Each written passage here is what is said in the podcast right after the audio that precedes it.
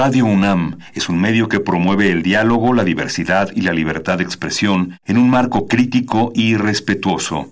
Los comentarios expresados a lo largo de su programación reflejan la opinión de quien los emite, mas no de la radiodifusora.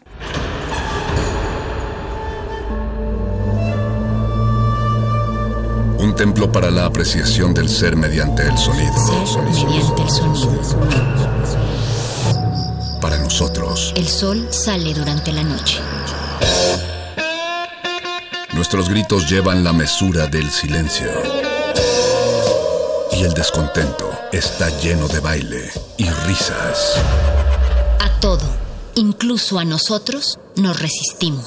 La universidad Ustedes y nosotros somos la Resistencia modulada.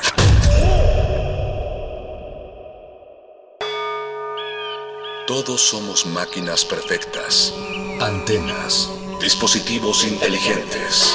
Somos la comunidad más grande de la historia. Somos la comunidad más grande de la historia. La tecnología es abrumadora.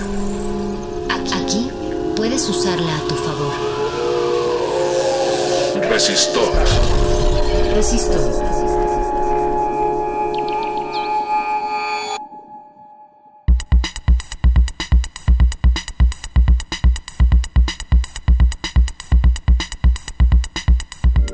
Resistor, esto es una señal. Sean ustedes bienvenidos a una emisión más de resistencia modulada que en esta noche de jueves da inicio a su emisión en Radio UNAM con esta sección, su sección favorita de ciencia y tecnología, Resistor. Recuerden que estamos transmitiendo en vivo desde el 96.1 de frecuencia modulada aquí en las instalaciones de Radio UNAM en la calle de Adolfo Prieto número 133 en la Colonia del Valle en el alma de la Ciudad de México, transmitiendo para todo el Valle de México por la frecuencia modulada y también para todo el mundo por alguna de nuestras plataformas www.radio.unam.mx y www.resistenciamodulada.com. Yo soy Alberto Candiani, arroba Mindframe3D, y les doy la bienvenida y agradezco que nos den la bienvenida a sus dispositivos sintonizadores de frecuencia modulada o a sus dispositivos móviles o a sus computadoras o a sus aparatos del Internet of Things, ya sea que nos escuchen por nuestros sitios web, por el FM y también si quieren entablar comunicación con nosotros en una, en una reciprocidad, pueden ustedes comunicarse, hacernos llegar sus, sus comentarios, sus ideas, sus sugerencias a arroba R modulada en Twitter, también en Facebook como Resistencia Modulada pueden encontrarnos. De la misma manera pueden encontrarnos en YouTube, tenemos un canal ahí en esta red social de videos YouTube, puede ser ahí Resistencia Modulada. Y también tenemos Instagram. Les recuerdo que mañana, mañana es un evento especial ya que la Universidad Nacional Autónoma de México se suma a esta celebración, a esta tradición tan, tan arraigada en el corazón de todos los mexicanos, que es la celebración de Día de Muertos. Así es, para algunas culturas más al norte, esta es la noche del, del Halloween o del Hallows Eve y algunos estarán ya pidiendo por ahí calaverita. Y para nosotros en México los días importantes pues son el primero de noviembre y el 2 de noviembre y de esta manera es como la UNAM se suma a esto con su ya tradicional mega ofrenda. Y la mega ofrenda de mañana es especial en particular ya que esta se montará en la Plaza de Santo Domingo, aquí en el centro de la Ciudad de México, en Santo Domingo, ahí en la esquina chata, donde en algún momento fue la Escuela Nacional de Medicina, donde también fue en algún momento, eh, bueno, pues la, la Inquisición en México, también se llevaba a cabo por ahí muy cerca de, ese punto. Y es ahí donde sucederá la mega ofrenda mañana. Y también es importante y la invitación eh, está extendida para todos ustedes ya que Resistencia Modulada tendrá un evento especial ahí dentro del marco de Voces en el Campus.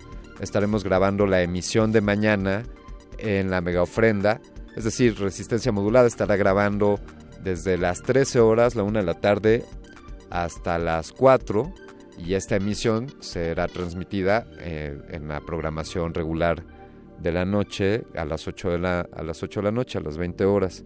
Entonces ya saben todos ustedes, si quieren acercarse a Resistencia Modulada, conocer las caras que están detrás de estas voces o viceversa, eh, acercarse ustedes para comentarnos algo directamente, ahí estará buena parte del equipo de Resistencia Modulada en la mega ofrenda que ofrece la Universidad Nacional Autónoma de México.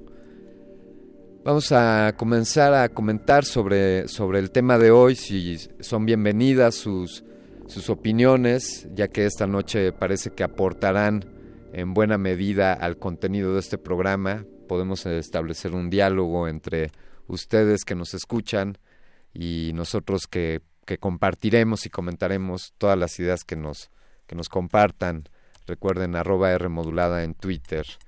Esta noche vamos a hablar, eh, esto alude a que la próxima semana sucederá un evento muy importante relacionado al, al asunto del cannabis, de, la marihuana, de la cannabis y de esta maravillosa planta que desde luego ha estado pues como bien saben todos ustedes, en la discusión en cuanto a la legalización, en cuanto a los beneficios de sus usos. Eh, es un tema del cual derivan infinidad de vertientes, el tema pues de la legalidad, desde luego el asunto del narcotráfico y pues es, es algo que estará eh, cada día más, más presente en nuestras conversaciones para quien no tenga este contexto, el cannabis, también conocido como marihuana, entre muchos otros nombres, si ustedes eh, saben alguno más, es bienvenido, contiene una infinidad, más de 500 compuestos químicos. El principal es el, el THC o tetrahidrocannabinol, el cual es el compuesto psicoactivo o psicotrópico de esta planta. Es decir, el THC es el componente químico de la cannabis que tiene un, efecto psicoactivo. Esto es eh, una, una parte por la cual más se le identifica. Pero también entre todos estos componentes químicos existen muchos otros que tienen otras cualidades, no solamente el de ser un un estimulante, un estupefaciente, sino también tiene algunos beneficios que pueden tener pues eh, impacto en la salud de manera benéfica. Se habla de que esto puede ayudar pues en, distintas partes, por ejemplo, para enfermedades como, como el cáncer o para enfermedades que tienen que ver con las articulaciones, incluso para dolores de cabeza, son muchos los beneficios, no soy especialista en el tema, ya estará por acá alguien que nos instruya más al respecto de, los beneficios. Se habla de que también se ha utilizado en tratamientos para la epilepsia, para la esclerosis múltiple, por ejemplo, para la esquizofrenia, para las náuseas, les decía yo, enfermos con cáncer que están bajo tratamiento de quimioterapias y estos temas, pues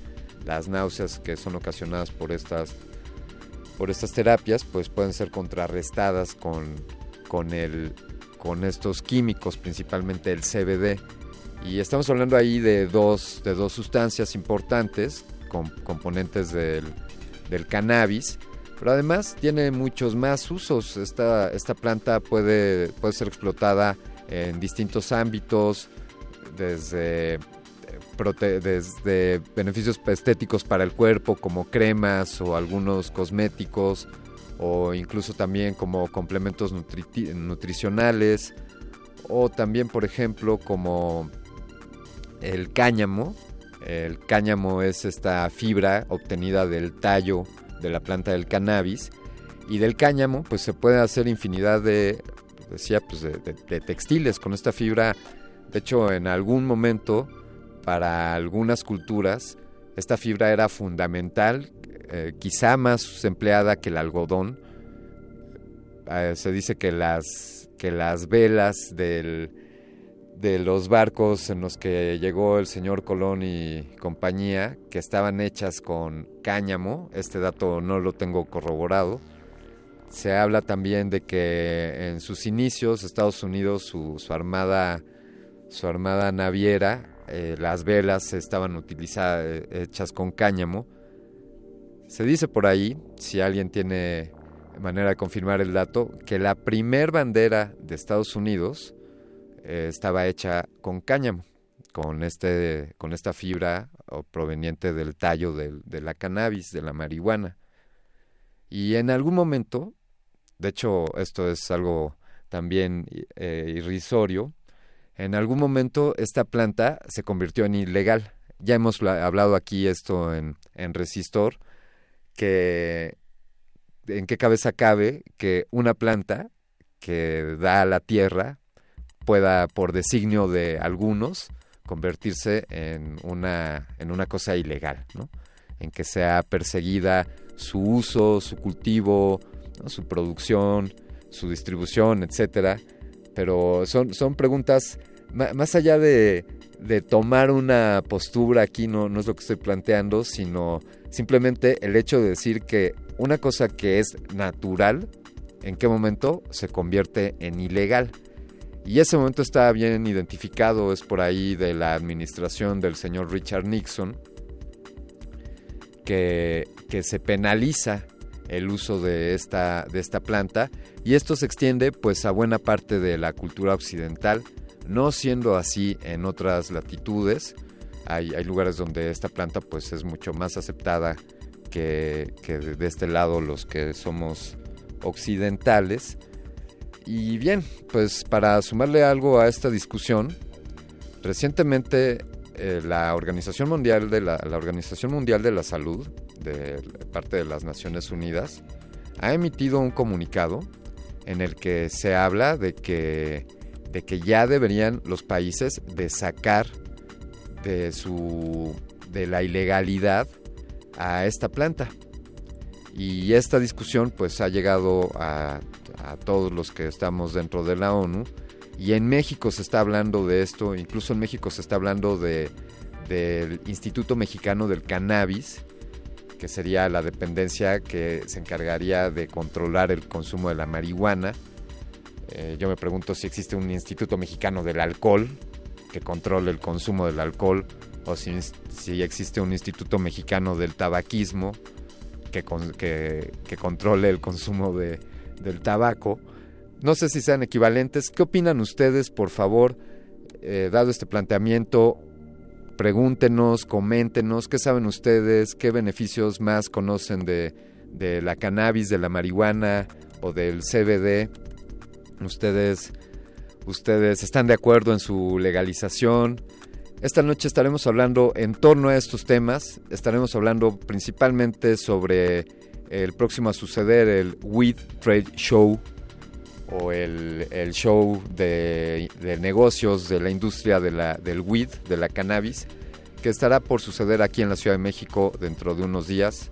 Así que los invito a quedarse en esta emisión donde estamos hablando sobre la industria canábica.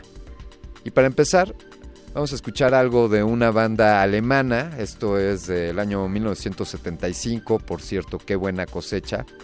Esta pieza se llama Mitalgia resistor. Esto es una señal.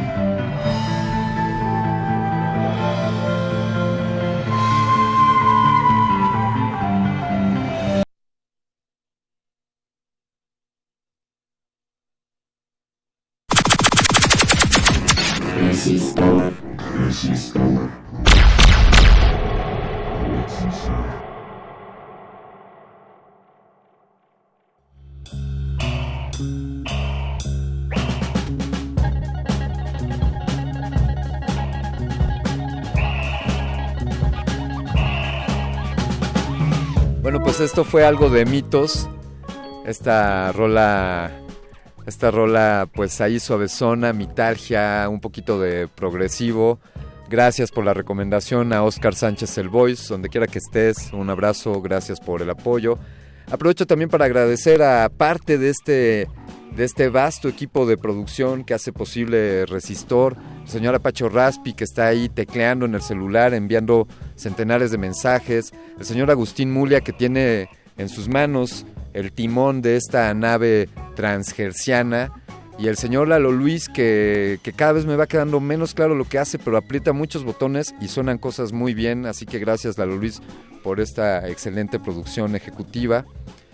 Y les decía, pues estábamos hablando de esto del CBD y, ni siquiera voy a hacer referencias al, a lo que habrían dicho mis padres en mi adolescencia o ni siquiera voy a hacer referencia a, los, a lo que habrían dicho mis roommates, mis roomies en un poco más después de la adolescencia y tampoco voy a hacer referencia a nada de mi persona, por eso, por eso los invitamos a ustedes a comentarnos, a darnos su opinión. Estamos hablando de, de que de esto pues derivan muchos aspectos y la legalización, entonces quizá deberíamos invitar algún día a, un abogado eh, sobre cuál va a ser el desarrollo de esta industria. Hay quienes ya tienen puesto el ojo en esto, dado que ven en el cercano plazo el gran potencial de negocio. Saludos, señor Vicente Fox, saludos. Eh, y también, bueno, pues desde luego el tema de la salud, ¿no? Que es, parece que es el punto de entrada por el cual podemos llegar al asunto de la legalización. Parece ser que el camino es eh, por la parte de la salud y después la parte recreativa. Y esto lo, lo hago como planteamiento a la primera pregunta para nuestro invitado, David Díaz. Qué gusto verte, David. Hola, Bienvenido. Muy buenas noches. Muchas gracias, Alberto, por recibirme acá en tu programa. Gracias, gracias a ti, David, por, por venir y ya, ya platicaremos del, del evento Sí, que, está, que estamos eh, pues aquí presentando. Pero, ¿qué opinas de, de esto último que decía de que ese puede ser el, el camino el camino para la legalización? Primero la medicina y luego la recreación o cómo va cómo Pues va no, eso? eh, no es que pueda ser, está haciendo. Ese- esa es la manera en la que pues está teniendo entrada no solo hablar de una lega- legalización, despenalización, regulación o como sea que, que se vaya a llamar lo que está sucediendo, sino que también es, es la manera de entrada en el subconsciente, su colectivo incluso, ¿no? La manera en que se están rompiendo tabús, la manera en que se está abriendo una conversación que es el, que es el uso medicinal de, que tiene la cannabis, ¿no? Y en realidad es uno de los tantísimos vastos usos que, que puede llegar a tener si, si nos ponemos ya a desarrollar todo el potencial que tiene la planta. Sabes, ha habido una eh, seguramente existe, eh, no la he encontrado, pero algo que me gustaría conocer o como una enciclopedia o me gustaría ver una lista de todos los posibles usos que podría tener una, Al- una plantita de estas. Diciéndolo así como anécdota, eh, en un caso de anecdotario, yo llegué a ver un tipo de publicación así en la, en la biblioteca de ciencias políticas, Sí. en, ahí en, en CEU. Claro, dentro del disparate o de la existencia de libros o no que, que había ahí, me lo llegué a topar y, y fue como el primer, la primer fuente de, de conocimiento empírico, real, ¿no? Un texto hablando sobre cannabis, ¿no? Eh, eh, y esto estoy hablando ya desde hace 10 años, ¿no? Sí. De- en realidad, el, el tema ha estado en discusión décadas, décadas, ¿no? no hab- Hablando del- de la situación local de nuestro país, pues claro, es algo muy reciente, ¿no? Pero incluso con, con lo reciente que es, tiene ya muchos años sucediendo. Y si, si vemos como, como la puerta de, de acceso hacia, hacia la legalización, por ejemplo, y decíamos que la salud eh, está siendo, nos decías David, el, el punto de entrada. Por ejemplo, que de manera general un esbozo de qué beneficios puede tener para qué aspectos de la salud. Pues, mira, a veces, eh, incluso, y, y lo digo primero, cuando yo me, me, me, empecé a informar de todas las capacidades que tenían los usos terapéuticos, medicinales, este, vaya, de, de usos este, para el bienestar personal, incluso a veces parece como si te estuvieran planteando un producto milagro en ocasiones, ¿no? Que es que te habla que te desinflama, que te que elimina el estrés, que puede ayudar hasta en casos de fibromialgia, o sea, cosas ya crónicas, eh, hasta terminales, o cuestiones tan sencillas como apnea del sueño o tics. vaya, todo depende, claro, sobre el enfoque que se le vaya dando. ¿Por qué? Porque eh, ya ahorita vamos a estar, vamos a abordar sobre ese tema. Incluso tú lo hacías en el bloque anterior, hablar del CBD, el THC, qué son los cannabinoides, las diferencias entre ellos, ¿no? Es el hay muchas maneras de, aplicar, en este caso específico CBD, que es el que se identifica como el, uso medicinal.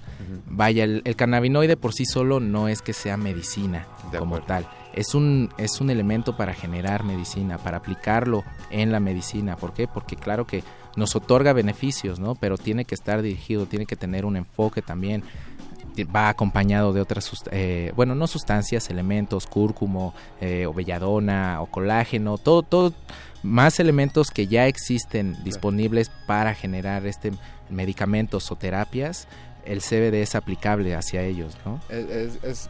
esto es lo mismo, el mismo principio para la industria farmacéutica, es decir, no, no es que no es que una sustancia que se encuentra en una planta ya per se solamente consumiéndola así te va a dar el beneficio. Exactamente. No es que venga a sustituir directamente el uso de otras sustancias. Claro que viene a, quizás suplantar o, a aportar nuevos este, métodos de terapia o de aplicación. Claro, sí para reducir riesgos y reducir también consumo quizá de, de, una gran cantidad de otros medicamentos, ¿no? Eso sí puede ofrecer el CBD, un aligeramiento a la carga que le estamos ofreciendo al cuerpo también.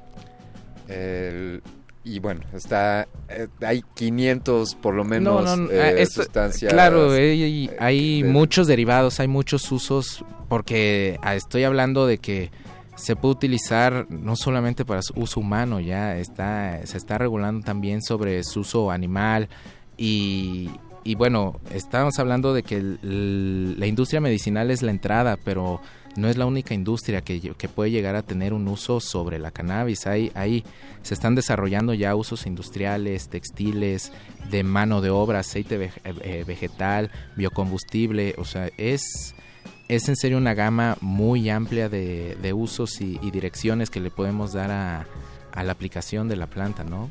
encontramos por acá, eh, David estaba comentando al, inicio de la emisión que, bueno, pues esta planta no ha sido ilegal siempre, o sea, en algún momento alguien decidió que, fuese ilegal. Exactamente. encontramos esto. Hay 100.000 fumadores de marihuana en los Estados Unidos y la mayoría son negros, hispanos, filipinos y artistas. Su música satánica, el jazz y el swing es el resultado del uso de la marihuana. La marihuana provoca que las mujeres blancas busquen tener relaciones sexuales con negros, artistas y con cualquiera. Esto dijo el señor Harry Asingler, comisionado de estupefacientes de Estados Unidos, en el acta de grabación a la marihuana firmada el 2 de agosto de 1937. Eh, afortunadamente desde entonces hemos hecho un gran trabajo para mejorar la imagen de los artistas. Eh, afortunadamente y de los negros y de los hispanos y de los filipinos. quizá nos hemos quedado un poco atrás, pero, pero también podemos trabajar. Que las mujeres blancas tengan sexo con... este, qué maravilla encontrar esto. Hace tan solo, o sea, 1937, esto tiene 90 años, pues, ¿no? Digo, menos de 100 años exactamente. Y incluso como el, texto que acabas de leer, ¿no? Hasta puede rayar en lo caricaturesco, quizá la manera, la manera en que se logró consolidar una prohibición y que se consolidó formar un estigma o, esta percepción de que la cannabis, porque en sí hablar de marihuana, la marihuana en realidad es es el producto vegetal, la flor, triturada y que utilizas para forjar un cigarro. Eso es lo que es marihuana. En ninguna otra parte de, la flor, de la planta de cannabis, se llama marihuana, por ejemplo. Entonces, de ahí es que hablamos de manejar dialéctica, uso de, un discurso, generar una imagen. O sea, es, es algo que, que parece increíble el, el poco tiempo en el que se construyó para, para generar este, este objetivo que fue la, la prohibición. Y en realidad, pues la prohibición nunca fue nunca fue como para cuidar el, el, saba- el, saba- el bienestar de las mujeres blancas, Eh, ¿no? exactamente. Sino que era para, para servir otros, inture- eh, otros intereses, la, la industria textil, la industria del papel, la, incluso la industria de, de la combustión de, del vapor también se veía más beneficiada por el uso de cáñamo que por el uso de madera, ¿no? Cosas cosas así, el, la, eh, los métodos de cultivo de cáñamo que hacen rendir una hectárea 10 veces más a lo que podría ser ciertos productos de madera también, ¿no? Hay, aquí ya caeríamos también en espacios de especificaciones. Claro. Pero todo esto de que incluso hace casi 100 años se dieron cuenta de, de la capacidad de desarrollo que tenía, pero los intereses en ese momento pues no se veían beneficiados por tal, ¿no? Fra- Franklin Delano Roosevelt era el presidente en Estados Unidos en, en ese año, así que saludos Franklin Roosevelt por, por dejarnos este regalito. Bueno, eh, es, es una es- discusión. este nudo y este enredo de, que- de que pues mis papás me enseñaron esto y, mis- y, en, y en la escuela siempre me enseñaron aquello e incluso la gente en la calle que veo que, que, que consume pues tiene tie- estas características y es exclusivo de ellos vaya es algo que ya que se puso que se echó a andar pues pues la misma cualidad humana lo siguió lo siguió alimentando y llegó hasta hasta el grado en el que pues era el demonio, ¿no? En que era algo totalmente satanizado. Ahí está eh, música satánica, jazz y swing. Wow, qué miedo porque me gusta el swing o el jazz. este, A mi papá le gusta mucho el jazz. Saludo a mi papá que seguro está escuchando. Ya haciendo un, un Sí. pecado de la radio, saludando a mis parientes. Eh, bien, bien, para eso están bien. Eh, qué, qué fantástico esto, qué irrisorio. ¿Qué, ¿Qué sucede en los países donde ya es legal? O sea, ya, ya hay países donde... Donde, Es- ok, primero, Ajá. el uso medicinal ya es legal, Sí. ya hay países y, y hay algunos otros en que incluso el uso recreativo, que, que es algo que comentaba con el equipo de operación, incluso no, quizá no sea lo más correcto decir como recreativo, porque hablando del alcohol, pues del alcohol nunca nos hemos referido como un uso recreativo como tal.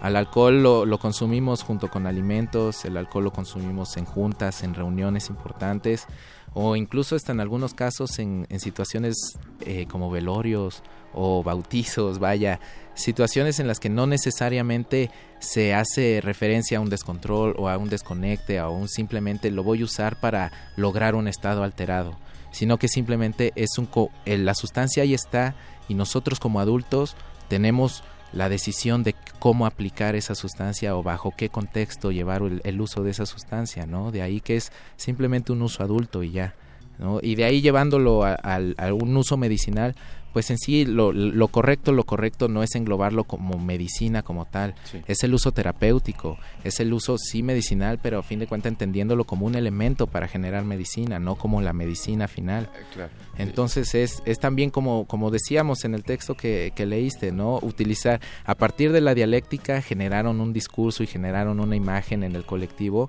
pues ahora es nuestra responsabilidad también empezar a utilizar ese uso de la dialéctica para, para generar este cambio, ¿no? Y para la normalización y para, para que sea un tema en que podamos abordar en una mesa de, eh, de comida, en una, con nuestros compañeros de trabajo, con nuestros profesores, con las personas que atendemos en nuestro negocio, o sea, algo que simplemente sea parte de nuestra, de nuestra vida, porque así lo ha sido durante eh, siglos. Sí. O sea, tiene menos de 100 años en que, en que vivimos en esta prohibición, pero en realidad la planta tiene existiendo junto con la humanidad, con la humanidad, ¿no? Y hay, y hay indicios de tal cosa. Digo, ya quizá aquí caiga un poquito en el terreno del chisme, porque claro, sí no tengo la nota, la ficha, el, el dato, dato, da- dato duro, pero siempre recuerdo de esas como medio notas sensaci- sensacionalistas de que el velo de Jesucristo estaba hecho con cáñamo o que indicios de que en las eh, eh, en las pirámides egipcias parte de los de los tributos pues eran eran este tejidos de cáñamo cosas así que que muestran un, un- una prueba de que de que la planta aquí ha estado junto de nosotros. El, el mismo sistema endo, endocannabinoide que tenemos presente en nuestro organismo es prueba de ello mismo. O sea, eso es consecuencia de cientos y cientos de años de estar conviviendo con la planta. Tenemos, tenemos en nuestro organismo los receptores adecuados para... Para percibir no solamente THC o CBD, sino todo el paquete de, de cannabinoides que tiene la planta eh, eh, presente, ¿no? Y, y, y, lo, y se, ha, se ha puesto bajo estudio y, y, parece que está hecho casi a la medida, ¿no? Como si fuera desastre. Que... que satisfactorio, aún no satisfactorio, pero qué tranquilidad saber que, que, se está poniendo, que está en la mesa la discusión, que parece que la luz al final de, del camino será pues la legalidad de esto, eh, como decía, si como medicinal entrecomillado, entendiéndola no como la medicina milagro, sino como complemento. Como un elemento para generar medicina, exactamente. Y como decía, no sí. solamente en la medicina y no solamente el consumo adulto, sino aplicarlo en industria, aplicarlo en, en, nuestros bienes, en comida, en suplementos, etc. El, el, el, el cáñamo pues llegó a ser el, eh, podría decir el, petróleo de su momento, ¿no? Este, también Roosevelt, fíjate que también tenía, él tenía una fábrica de papel hecha de cáñamo y, y coincidentemente durante su administración fue que, que se declaró como como grabada, como del, delito el uso de esta planta. Eh, David, si nos das oportunidad, vamos a poner algo de música. Por supuesto. Vamos a escuchar esto del señor George Baker. Esto es su primer sencillo. Y la habrán escuchado en Reservoir Dogs, en Perros de Reserva de Quentin Tarantino. Un clásico ya, Little Green Bag.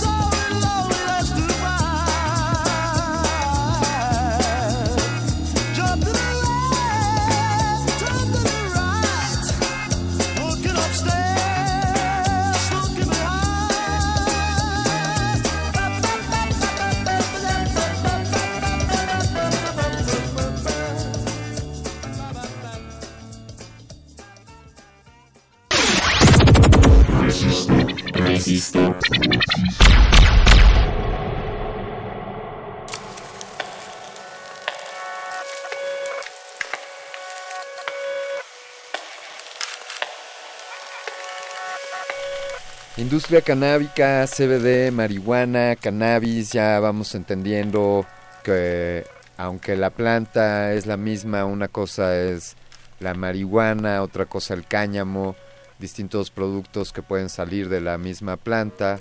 Desde luego, David, si, si cometo alguna imprecisión, por favor, no, no te señalarla. Eh, David García en Twitter nos dice que estará siempre, siempre resistente en la mega ofrenda Así que por allá estará David, el equipo de resistencia, parte del equipo para, para que los conozcas. También Javier Peña manda un saludo a Michael Kiriakos, músico multiinstrumentista de Scorpions y de My Motorhead. Este es un saludo, asumo, para el perro muchacho de Metálisis. Te invitamos, Javier Peña, que vayas también mañana a la mega ofrenda, donde probablemente te encuentres al perro muchacho y le hagas llegar tus felicitaciones.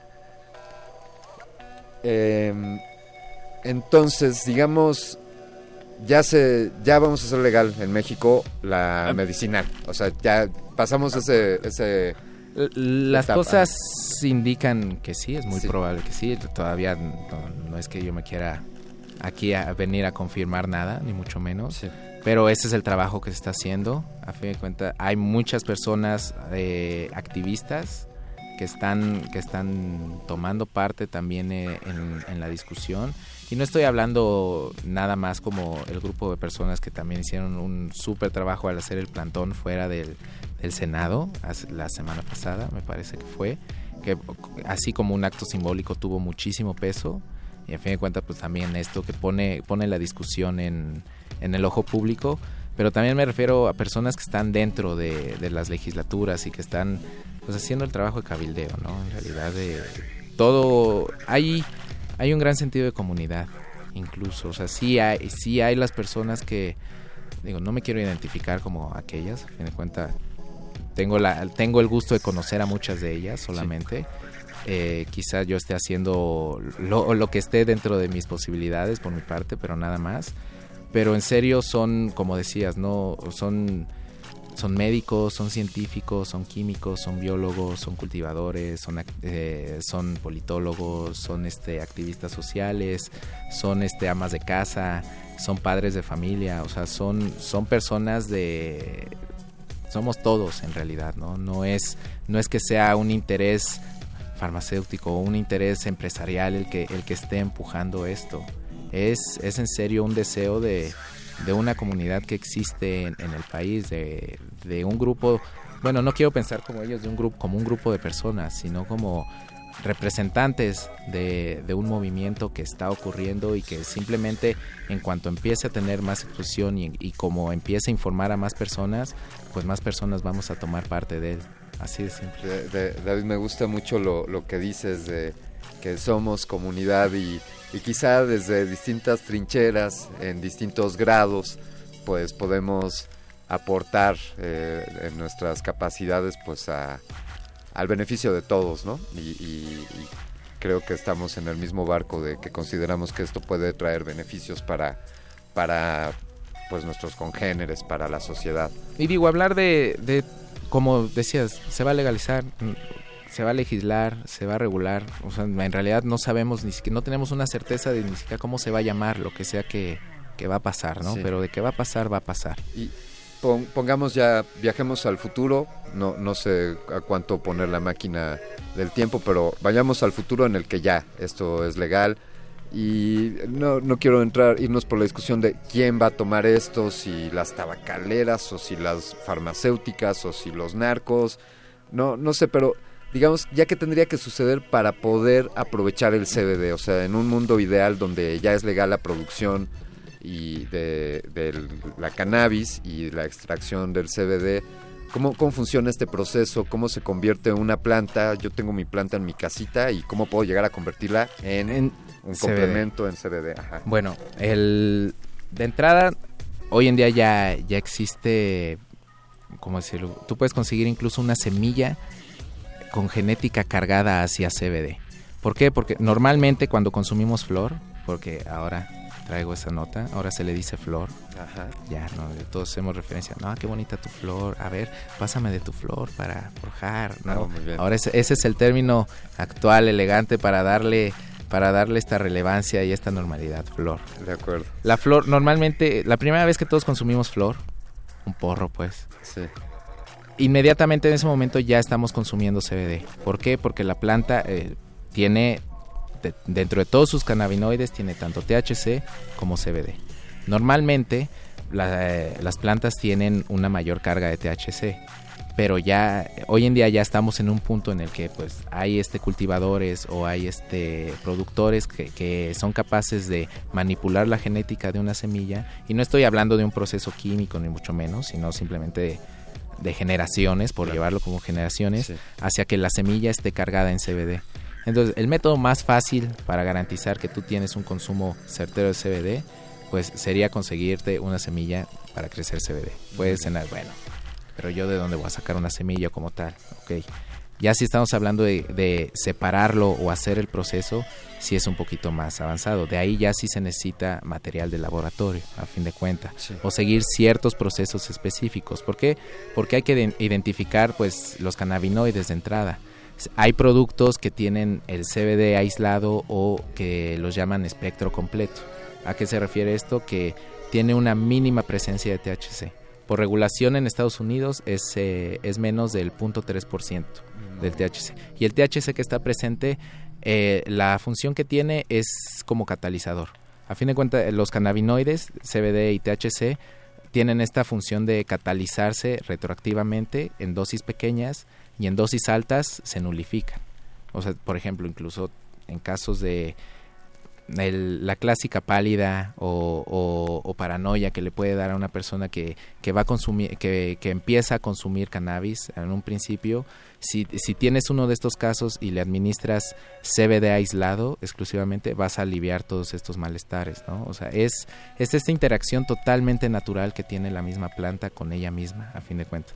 Pero regresando a la pregunta de cómo, cómo se logran estos, estos productos aislados, Sí. pues sí, a fin de cuentas es ya siguiendo procesos. El más sencillo también esa- es- son las eh, extracciones de alcohol, por ejemplo, Ok. ¿no?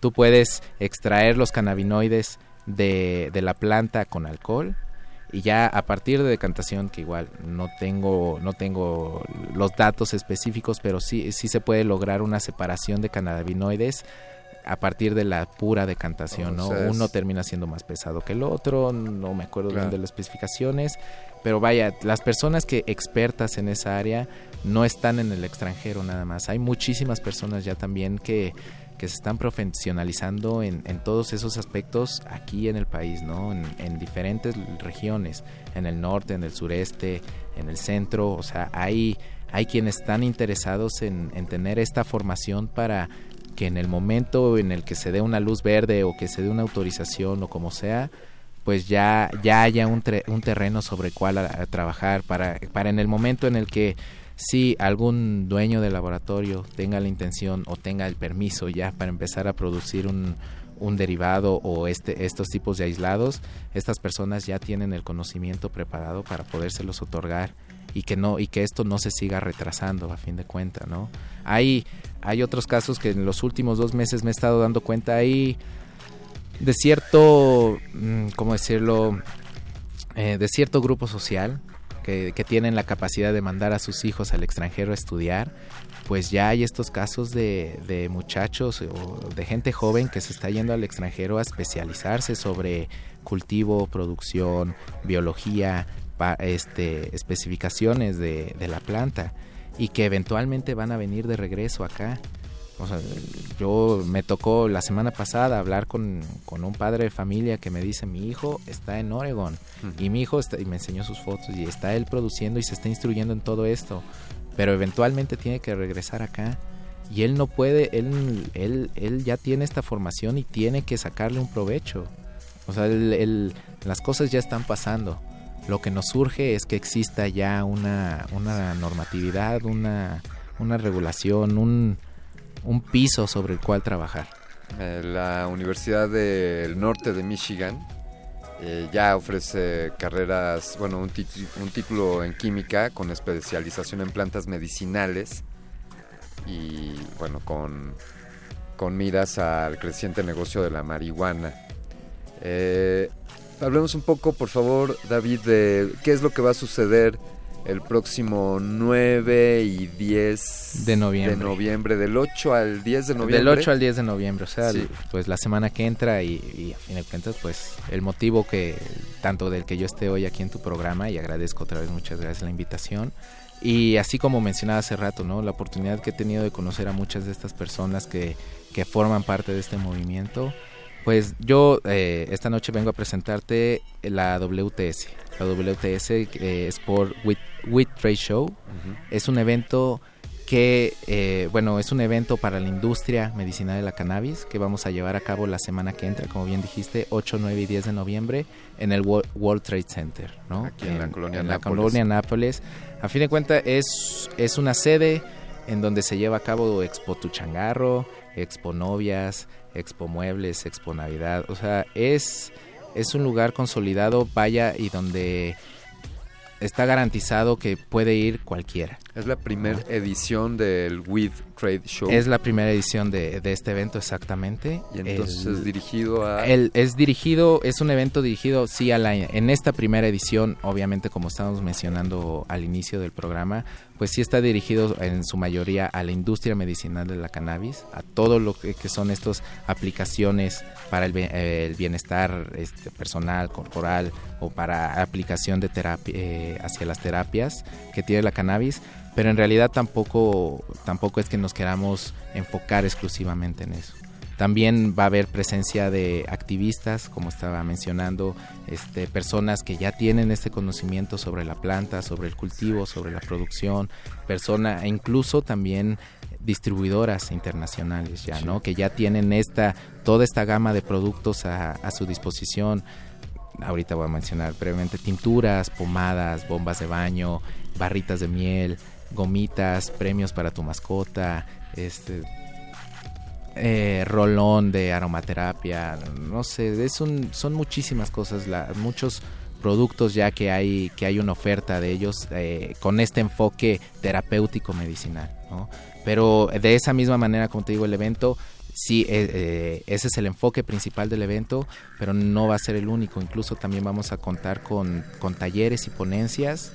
Claro, hablando de casos de éxito sobre la aplicación terapéutica del CBD, pero incluso también ponencias sobre cómo está yendo la legislatura acerca de cannabis o, y- o talleres de cómo, cómo debe ser el, el cuidado biológico de las potenciales plagas que puede tener tu cultivo, ¿no? O sea, estamos, o, también eh, aplicaciones de uso industrial en la eh, en industria automovilística o también este eh, hablando de métodos para, para llevar una eh, métodos en que se han utilizado en, jugadores de la NFL ya aplicado activamente el CBD para, para regeneración muscular, para terapias de, de relajación. O sea, es estamos hablando de un espectro, de una gama de usos y direcciones muy, muy amplia. Claro, esta primera edición tiene que tener este enfoque medicinal porque pues tenemos que ir de la mano de la legislación o, o de la normatividad que, que se esté imponiendo, bueno, no imponiendo, que se esté generando, Sí. pero, pero el objetivo es, es seguir trabajando sobre esta línea y seguir haciendo más cosas. ¿no? ¿Cuántos expositores estiman? Ex-? Expositores aproximadamente, son más de 50 expositores Sí. ya confirmados, pero hablando de marcas son más de 150 marcas. Y de, y de diferentes cosas, no solamente marcas de, de productos de CBD. Estamos hablando igual eh, equipo de laboratorio, este material para, para control de calidad, también tenemos eh, también estamos pensando pues en todas aquellas personas que llevan años formando parte de, de una llamada industria canábica no que hasta hace unos dos o tres años pues no pasaba de ser de piezas de vidrio soplado o, papel arroz o todo este, eh, este tipo de parafernalia que también existe y que también es real y no podemos descartar. Está dirigido, bueno, ya nos decías a quienes están interesados en, en estos aspectos eh, medicinales, pero ¿hay alguna preferencia o alguna restricción? David, está, podemos ir los músicos, los que nos gusta el swing y el jazz. Y el jazz, por supuesto. Están, el objetivo in- incluso de, del evento, Pues de entrada se está llevando, se va a llevar a cabo en el World Trade Center, Sí. ¿no? Y como decía, es un es un foro en donde se llevan a cabo un, un sinfín de, de eventos con diferentes enfoques. Entonces la idea es que es un evento canábico en un lugar a donde puedes llevar a tus familiares, a tus compañeros de trabajo, a, a tu pareja incluso, o sea, a, a todas aquellas personas que, que, bueno, a fin de cuentas le- les tienes que demostrar el, el alcance que ya está teniendo todo, todo este tema, todo, toda esta discusión. ¿Cómo puede nuestra audiencia, quienes estén interesados en acudir el próximo 8, 9 y 10 de noviembre al WIT Trade Show, cómo pueden enterarse más? Eh, ¿Tiene un sitio web o redes sociales? Bueno, ¿Cómo lo nuestras redes buscar? son eh, tanto Instagram, que es With Trade Show, y el Facebook, que es WTS Expo. Así, ahí pueden estar en contacto. Ahí publicamos también la, el cartel de ponencias que, que va a estar. Puedo mencionar brevemente a personas como Luis Barrios, que es una de las personas más involucradas en, eh, en la legislatura o en checar de qué manera se ha estado haciendo esta legislatura. Sara Snap, que es una activista, bueno, no solamente canábica, sino de, de política de drogas y haciendo todo este tipo de presencia en el evento. Próximo 8, 9 y 10 de noviembre, World, World Trade Center aquí en la Ciudad de México. Los boletos se encuentran en Boletia, Sí. ahí en la página ponen WTS y les aparece. Genial. Pues David Díaz, te agradecemos mucho tu, tu participación esta Muchísimas noche en gracias. Resistor. Gracias por compartir todo esto que sabes en torno a, a esta fantástica planta y enhorabuena por, por este por este WIT Trade Show. Muchísimas gracias, esperemos en serio, esto es una plataforma para que puedan demostrar que, cuál es la realidad de el uso y, y las aplicaciones y la posibilidad que tiene la planta. Ya lo escucharon. Resistores, próximo 8, 9 y 10 de noviembre. WIT Trade Show aquí en la Ciudad de México, la primera edición. Todo lo que quieran saber en torno al CBD y a estos aspectos medicinales de la cannabis. Vamos a cerrar esta emisión agradeciendo a todo el equipo de producción, señor Agustín Mulia en el pilotaje, Lalo Luis, gracias. A Pacho Raspi, Paco de Pablo, Ariadna, gracias por sus porras.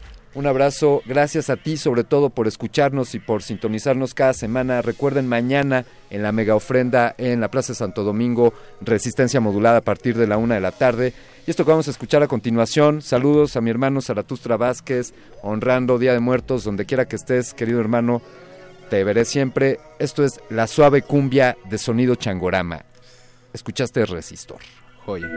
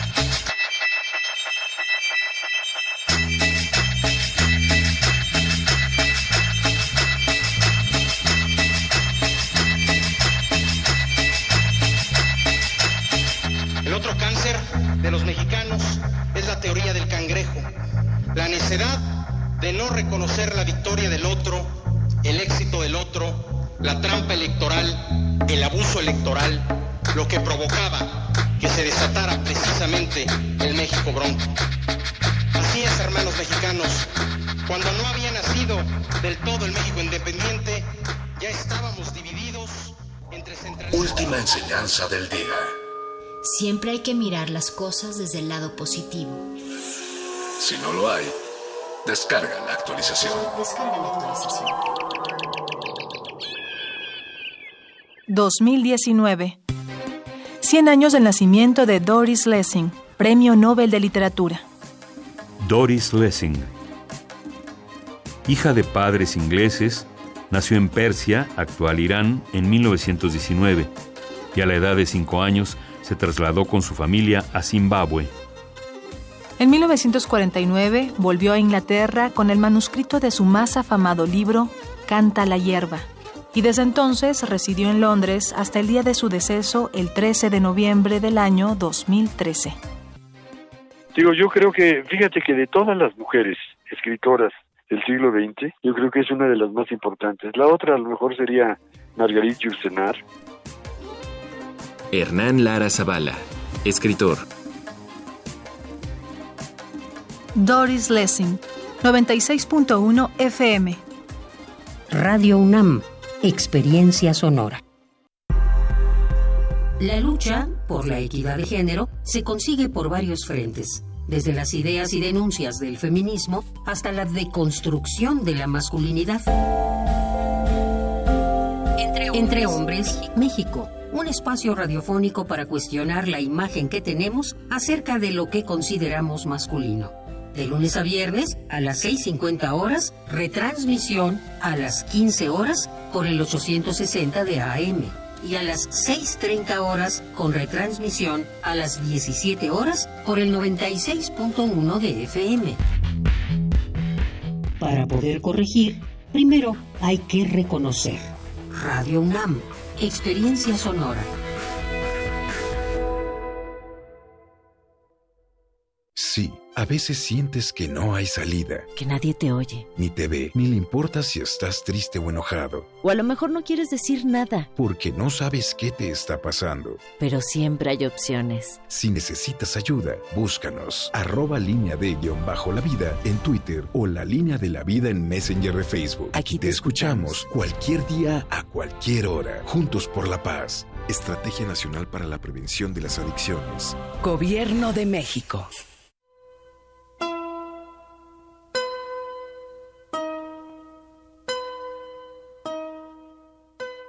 Este pinchísimo París me cae como patada en el ombligo.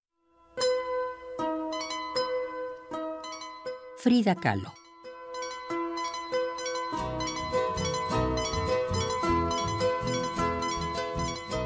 Radio UNAM. Experiencia sonora. Parafonías.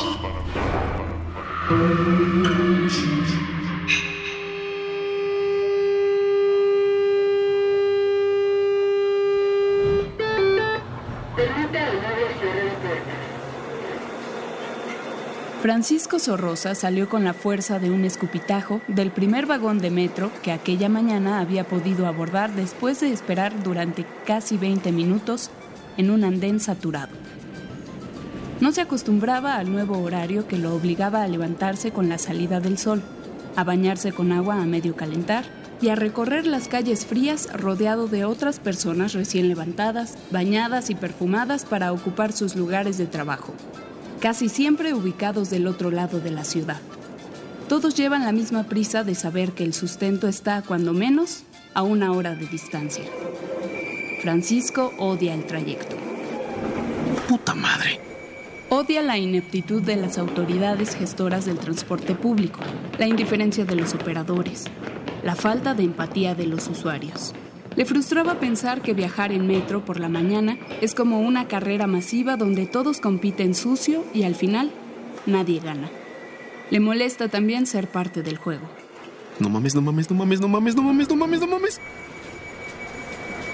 Calculó que había recorrido el transbordo en tiempo récord y que su pequeña carrera le haría recuperar el tiempo perdido en la primera estación que subió. Por este pensamiento quizá, y por la agitación tal vez, le pareció ver que la estación que su vagón abandonaba era justamente la primera en la que se había subido, aquella en la que esperó más de 20 minutos. Un juego de la mirada probablemente. A cada parada del metro, Francisco contaba las estaciones faltantes para llegar a aquella que lo dejaría justo a una calle de su trabajo. Calculaba los minutos aproximados entre una estación y otra y medía qué tan cerca o lejos estaba de perder su bono de puntualidad. Cuando llegó a su destino, Francisco bajó con los brazos listos para enfrentar los empujones comunes que siempre encontraba en esa estación. Pero bajó solo de su vagón. Salvo otros tres o cuatro usuarios que caminaban con su propia prisa, el andén estaba vacío. Algunas personas le devolvían la mirada desde arriba del tren, otras no notaron al hombre que ante ellos miraba con confusión el nombre de la estación. Había vuelto a la misma estación en la que inició su trayecto. ¿Qué pedo? La confusión le impidió volver a subir al tren. Iba más tarde que nunca y no entendía su retraso. ¿Había tomado el tren equivocado? ¿Se había regresado sin quererlo? Era imposible. Podía confundirse en la dirección del tren, pero no en el transbordo. Además, estaba convencido de haber visto pasar el nombre de las estaciones correctas. Lo único que le quitó el aplomo fue ver que el siguiente tren estaba casi vacío, por lo que podría hacer el trayecto sentado. Bueno, Diego, oye, hubo un problemita en el metro y pues, sí, sí, unos... Muy tarde, la verdad. Yo creo que unos 30 minutos. Ok, ok. Gracias. Y aunque el tren, según su impresión, corría más rápido que el tren anterior, era como si tardara más de estación a estación. Llegó a escuchar dos canciones completas entre una estación y otra. Esta desaceleración del espacio, este retraso de pesadilla, se extendió al transbordo, después de haber llegado a la estación requerida. ¿Hola? ¿Diego? Sí, sí, perdón, es que está bien mal el metro, ya otros... Yo le calculo 20 minutos, ¿sí? Perdón. La prisa fue la peor acompañante durante ese transbordo. Túneles interminables para llegar a esquinas que giraban en otros túneles igual de largos. Francisco rebasaba a otras personas que iban en ambas direcciones, con su propia prisa, pero la tranquilidad de saber que hacían un recorrido común.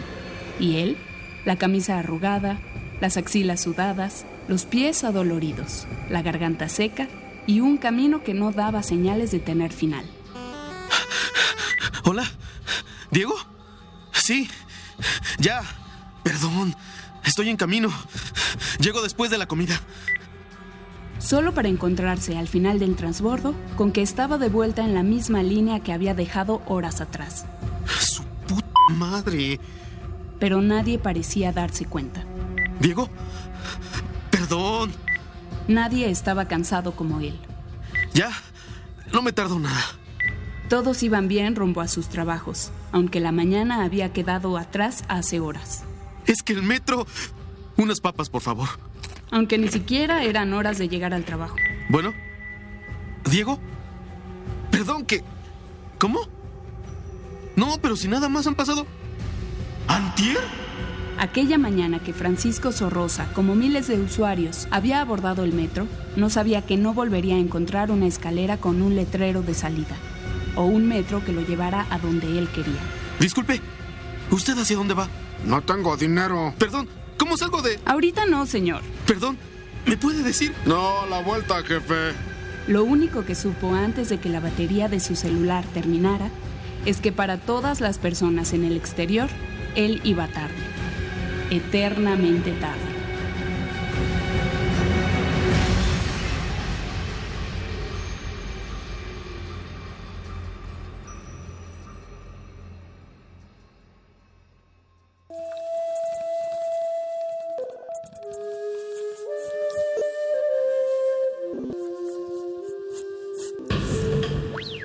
La música emergente es como el silencio. Silencio. Presente a nuestro alrededor. pero audible solo para quienes tienen disposición de escuchar. Como todos, en este campo de cultivo. Cultivo de ejercios.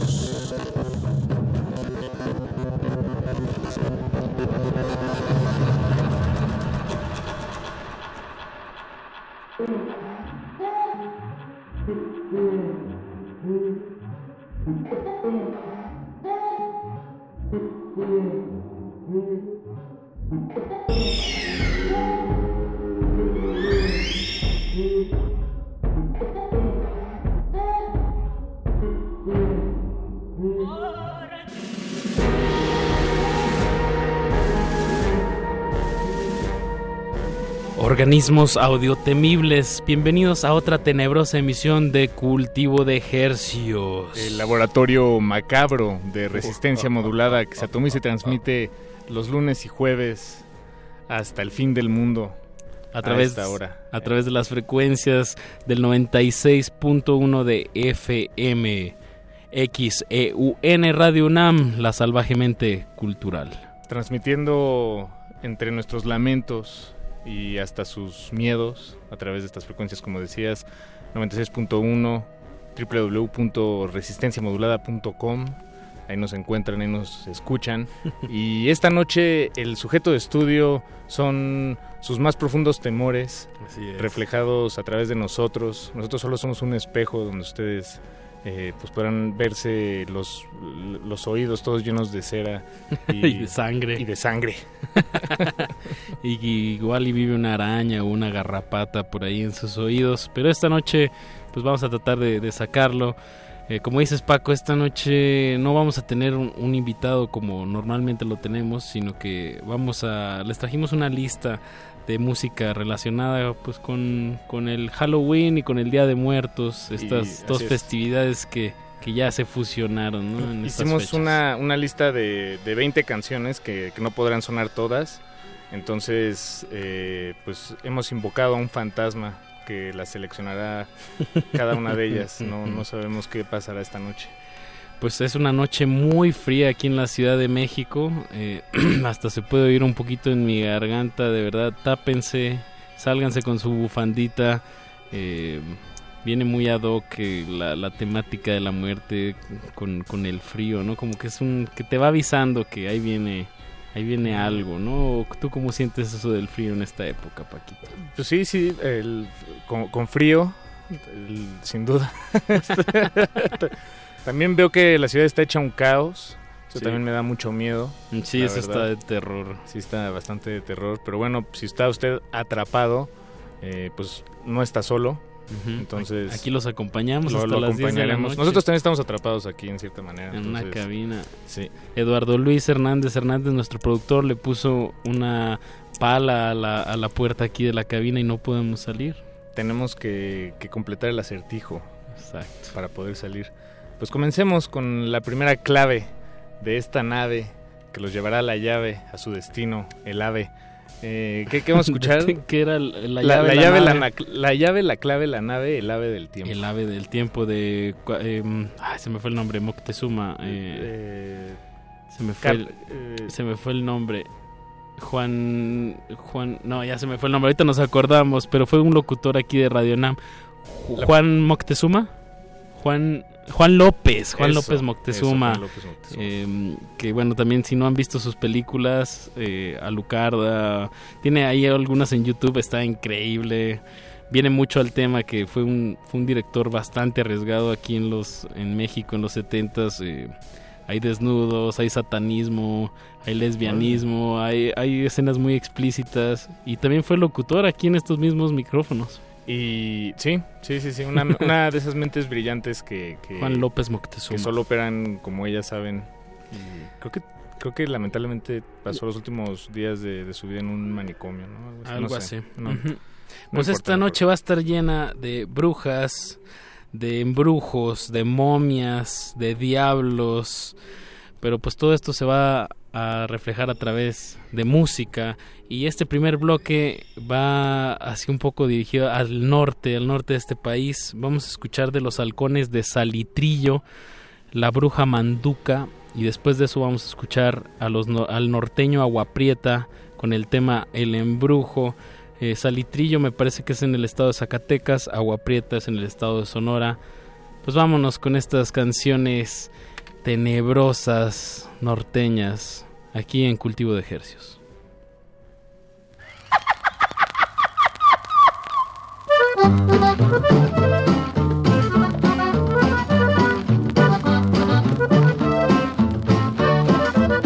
Ya viene la bruja banduja, viene su escoba volando, y al compás del tololoche, la cumbia viene bailando.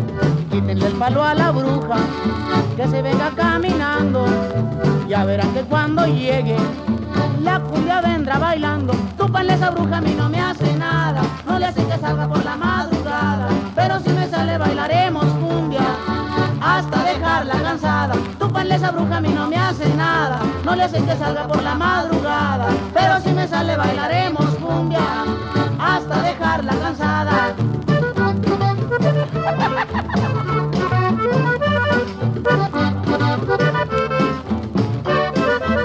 Ya viene la bruja banduja, viene su escoba volando, y al compás del tololoche, la cumbia viene bailando.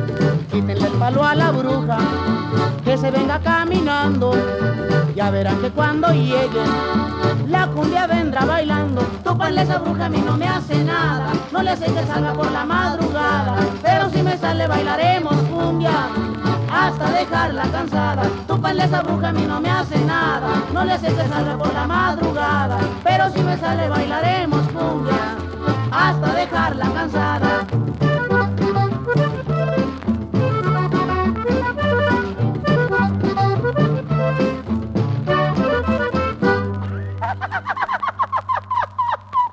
Cultivo de ejercicios.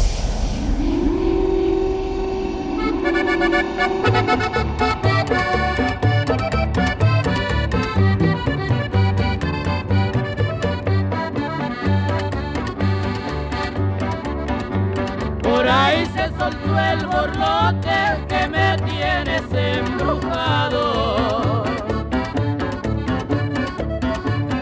Siempre me traes al trote por algo que tú me has dado. Me dicen que me clavaste un mono con alfileres. que ya todo me amolaste, que me haces como tú quieres.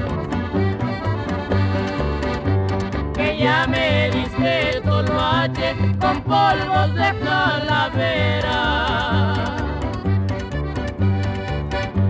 Por eso aunque me emborrache, me traes pero a la carrera.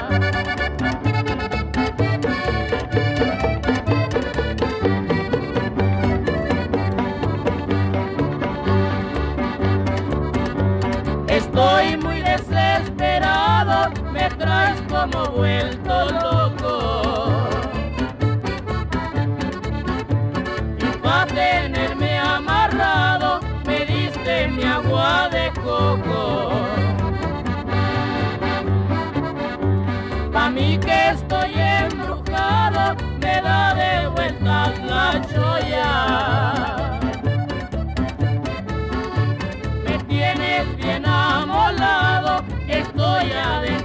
Del olla. Que ya me diste el tolvache con polvos de calavera. Por eso aunque me emborrache, me traes pero a la carrera.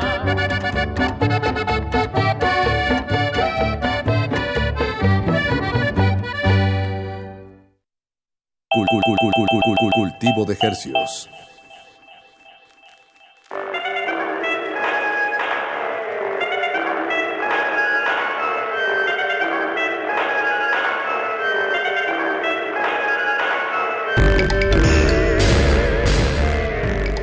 Acabamos de escuchar El Embrujo de Norteño Aguaprieta y antes de eso escuchamos a la Bruja Manduca de los Halcones de Salitrillo. Estos dos temas los saqué de un compilado que se llama Échenme la tierra encima, una compilación de El Mortal, es un es un DJ eh, de la ciudad de Guadalajara.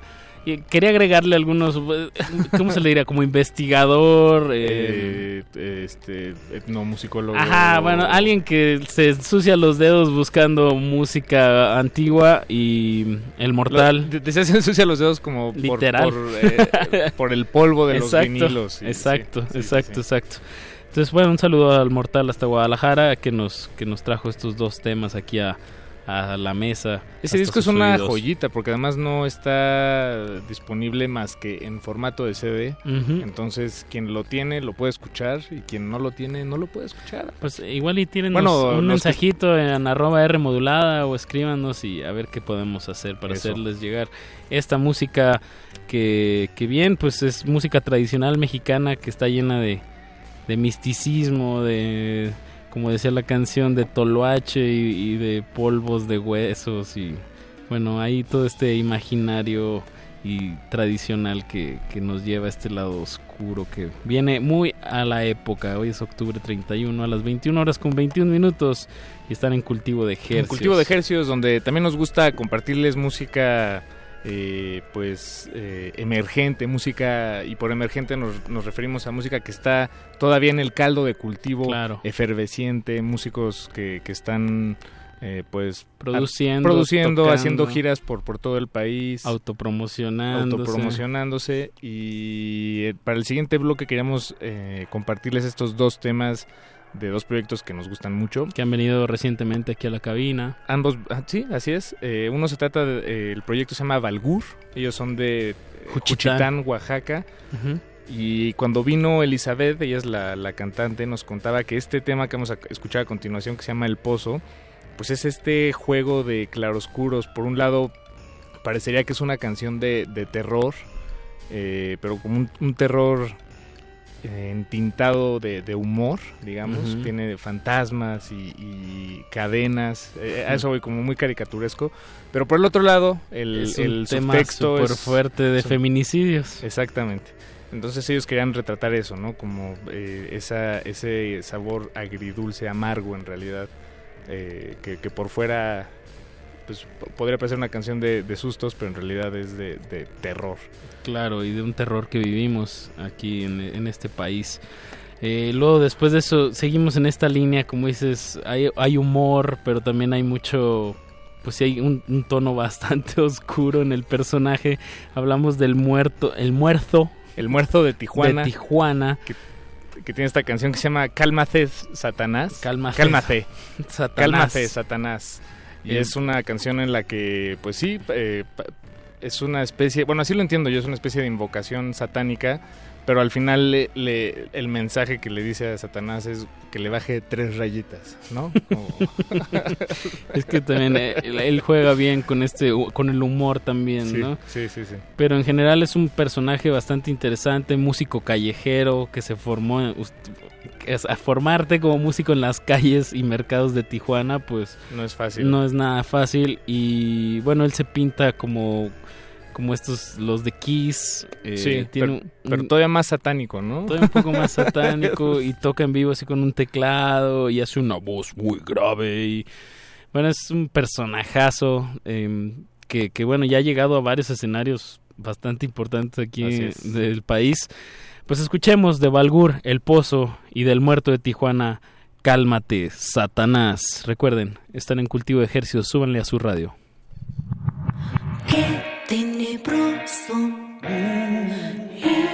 inmóvil, grito de horror, fúnebre la noche, murciélagos, coro de tragedia antigua, voz en off.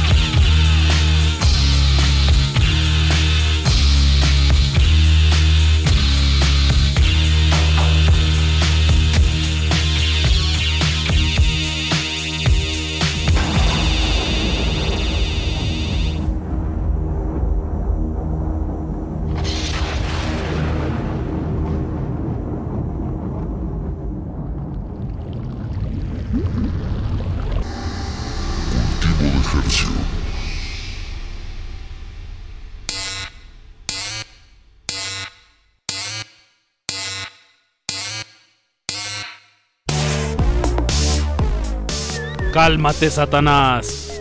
A ver si ahí ya se puede calmar un poquito. Así nos dice el tema de El Muerto de Tijuana y la ratita, recuerdo bien la ratita. sí, que es como es un su, su Pepe Grillo. Exacto. Pero pero no sé si cuenta como un compás moral. Creo que era más bien como una especie de maldición. Ajá, porque lo está insulte e insulte, ¿no? Todo el tiempo. Todo el tiempo, sí. Ya cállate, muerto. sí, no lo deja no lo dejaba tener una entrevista a gusto. Exacto, cuando lo tuvimos aquí en cabina, el muerto de Tijuana, su Pepe Grillo, que él le llama eh, la ratita, pues no lo dejaba, no lo dejaba decir, no lo dejaba, hacer. Pero vayan, sobre el escenario es bastante, bastante eh, fluido. Y Bueno, también libre. y también aparece luego la ratita. También, sí, ya es un parte de su personaje. de su vida. Y antes de eso escuchamos desde Juchitán eh, a Balgur, talento nacional que me atrevo a decir de calidad internacional con el tema El Pozo. Si pueden, síganle la pista, váyanlos a ver en vivo, escuchen su música. Eh, Viven aquí en la Ciudad de México. eh, si nos está escuchando desde la Ciudad de México pues, y le gustó el pozo de Balgur, eh, pues los podrá ver en vivo seguramente. En cuestión días. de paciencia. Eh, nos escribe David García. Dice, la canción de El Pozo sí me causó una sensación de intranquilidad, aunque el muerto de Tijuana me tranquilizó. Órale. Saludos. Bien, buen bloque. Pues es que sí, era una, la primera canción era como más juguetona, pero era más, sí, sí, más este... Densa de fondo, ¿no? horrorosa, y la otra sonaba más horrorosa, pero en realidad era... Juguetona de fondo. Sí. Eh, por cierto, no les dijimos, pero antes de que empezara el cultivo de ejercicios, escuchamos una parafonía. La, la parafonía son estas eh, estos cuentos de, de terror que Resistencia Modulada ha preparado para ustedes y que estaremos escuchando este, por aquí y por allá estos días. eh, pues es, es lo que queda es lo que le queda esta semana y al inicio de la próxima. Ahí estaremos escuchando eh, algunos de ellos. Hoy creo que escucharemos otro más al final de Cultivo de Ejercicios, entonces quédense ahí en, en sintonía. Y también nos invitamos mañana, eh, vamos a estar transmitiendo desde la mega ofrenda. Esto va a ser ahí en la Plaza de Santo Domingo, en, la, en el bellísimo centro de la Ciudad de México, a tan solo unas cuadras del Zócalo. Eh, vamos a tener nuestra carpa y vamos a tener a Sonido Apocalipsis eh, poniendo temas ahí. Vamos a estar nosotros entrevistando a gente ahí de la zona. también va a estar, me parece que van a estar, va a haber una tocada en la, en la tarde y vamos a estar entrevistando al talento que después va a tocar. Y todo esto se va, va a suceder de 11 de la mañana a 4 de la tarde. Ah, sí. A 12, de 12 a 4, ¿verdad? Bueno, la transmisión es de 1 a 4. De 1 a ¿No? 4. De una, dos, dos, bueno, tres, eso lo vamos a grabar y se va a retransmitir en la noche acá. Exacto. En, en este espacio, en Resistencia Modulada. Exacto. Entonces, si quieren eh, darse y tienen chance de darse una vuelta a la mega ofrenda mañana a Santo Domingo, ahí vamos a estar. Seguramente van a ver la carpa de Radio UNAM, Resistencia Modulada.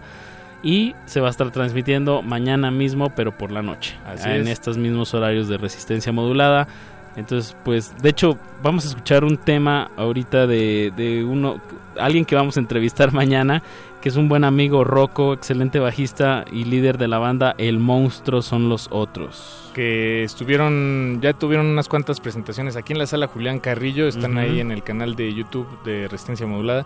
Y Muy buen funk. Sí, un funk y bueno, eh, muy particular. Y grabaron una canción con Jesse Bulbo que se llama Influence Zombie. wow. Este, Qué buena escucharemos- crítica a los youtubers. sí, sí, sí. Influence Zombie. Que escuchamos a continuación. Bien, y lo vamos a ligar aprovechando este esta colaboración con Jesse Bulbo con un tema de una banda pues muy representativa de finales de los 90, principios de los do- 2000, hablo de las ultrasónicas donde Jesse Bulbo era la baterista. Eh, vamos a escuchar un tema que se llama Monstruo Verde y con eso vamos con este tercer bloque de cultivo de ejercios y el invitado es sus miedos.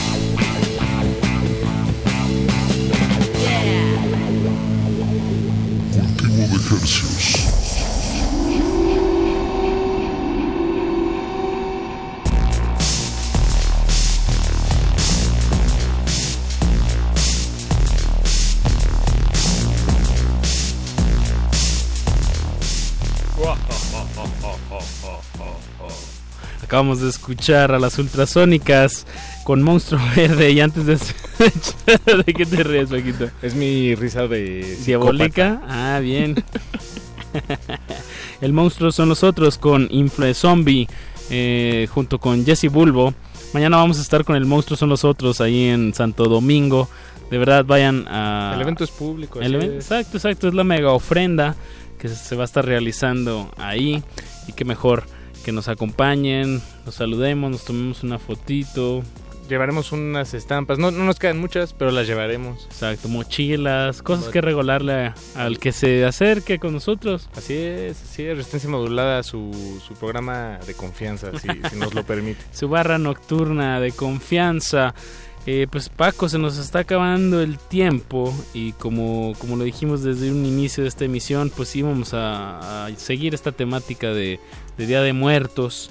Y qué mejor, pues continuar con una banda que va a venir a la Ciudad de México otra vez. Bueno, vino a un, a un normal hace algunos Así es. años. Y va a venir, no me acuerdo si es dentro de una o dos semanas. eh, Creo que es como el 11, 12 ah, de pues, noviembre, exacto, por ahí. En, dos semanas.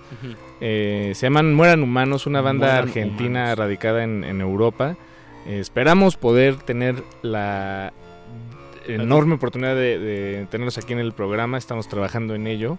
Entonces, eh, llamémosle a esto un conjuro para que mueran humanos vengan, vengan a este espacio. Exacto. Eh, tiene una canción que nos gusta mucho que se llama Monstruo, Monstruos, perdón. Monstruos. Y siguiendo en esta línea de, de- de deseos de bandas que nos, que nos visiten, nos gustaría también que viniera esta banda peruana que se llama Varsovia. Sí, uh, una bandota, bandotota peruana. Ellos sí, no tengo idea de cuándo van a, a venir a México, pero tienen un gran tema que se llama Ellos quieren sangre. Bien, Mueran Humanos de Argentina con el tema Monstruo y Varsovia de Perú con el tema Ellos quieren sangre. Quédense, en sintonía, todavía nos, nos, nos alcanzamos a, a escuchar hacia el final de este programa. Cultivo de ejercios por amor al aire.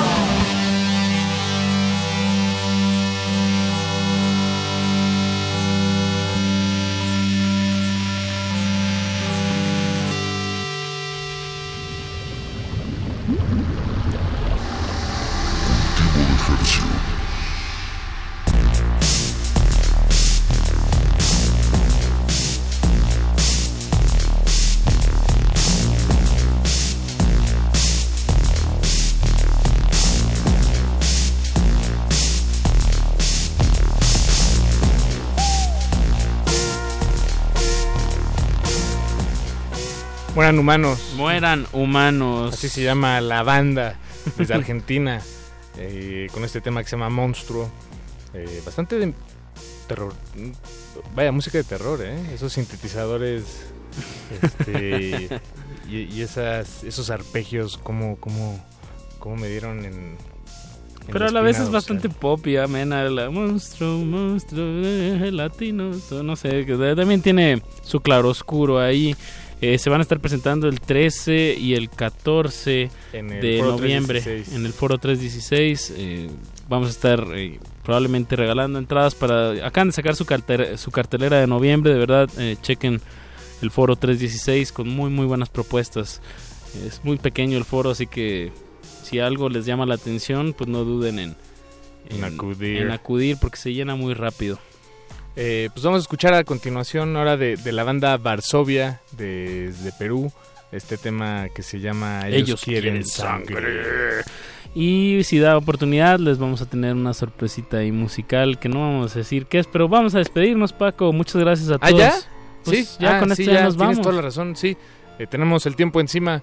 Gracias por su sintonía. Resistencia modulada acaba hasta las 11 de la noche. Entonces todavía tienen, después de cultivo de ejercicios, una hora completa de De aguas, negras. Aguas, negras. Muchas gracias a don Agustín Mulia en la operación técnica de este programa. Que toda la, la emisión estuvo temblando, yo lo vi. Sí. Le temblaban las rodillas. Ahorita le ponemos una pomadita de ahí de las que hablaban en Resistor, don Agus. Exacto. y bueno, muchas gracias a Eduardo Luis Hernández Hernández por la producción y Alba Martínez en continuidad. Se despiden de estos micrófonos su servidor Apache o Raspi. Y su servidor Paco de Pablo. Ah, hablando de Pablo, saludos a Pablo Extinto, Ah, que mira. dice que tú eres un diablo y yo una calavera. Bien. saludos, saludos. Saludos Pablo. Pues vámonos eh, con música y nos escuchamos el lunes con más música aquí en su en su sección de confianza, cultivo de ejercios. Bye.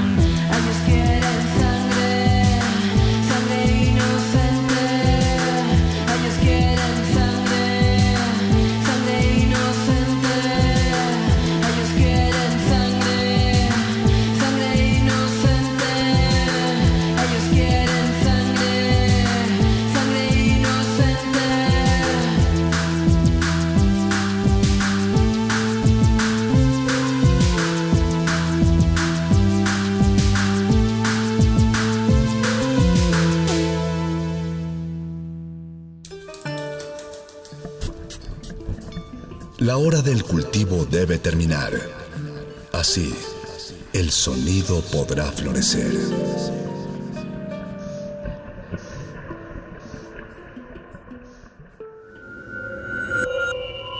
Escuchas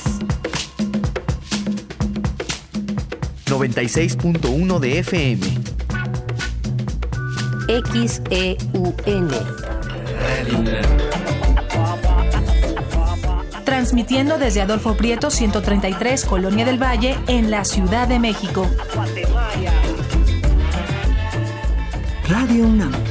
Experiencia sonora. Un antiguo grimorio reza un ritual que debe realizarse la primera hora del último día hábil de la semana. El invocador habrá de colocarse ante su aparato receptor y marcará en el 96 seguido del punto y el 1. Si se hace adecuadamente, el cielo debería sonar así.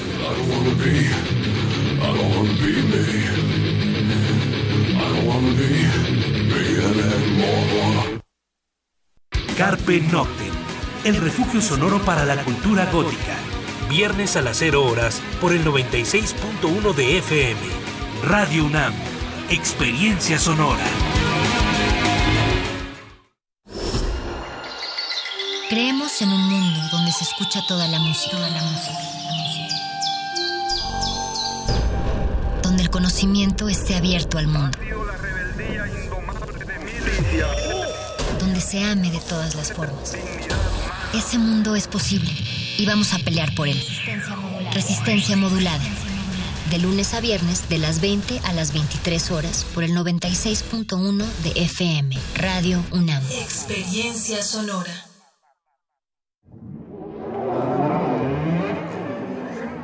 La música, la partitura, la idea y la persona detrás. Escuchemos a los autores en Fa, nuestros compositores en síntesis. Un espacio de entrevistas a jóvenes creadores mexicanos de música académica, todos los jueves a las 11 de la noche. O sintoniza la retransmisión los domingos a las 7 de la tarde. 96.1 de FM. Radio UNAM, Experiencia Sonora.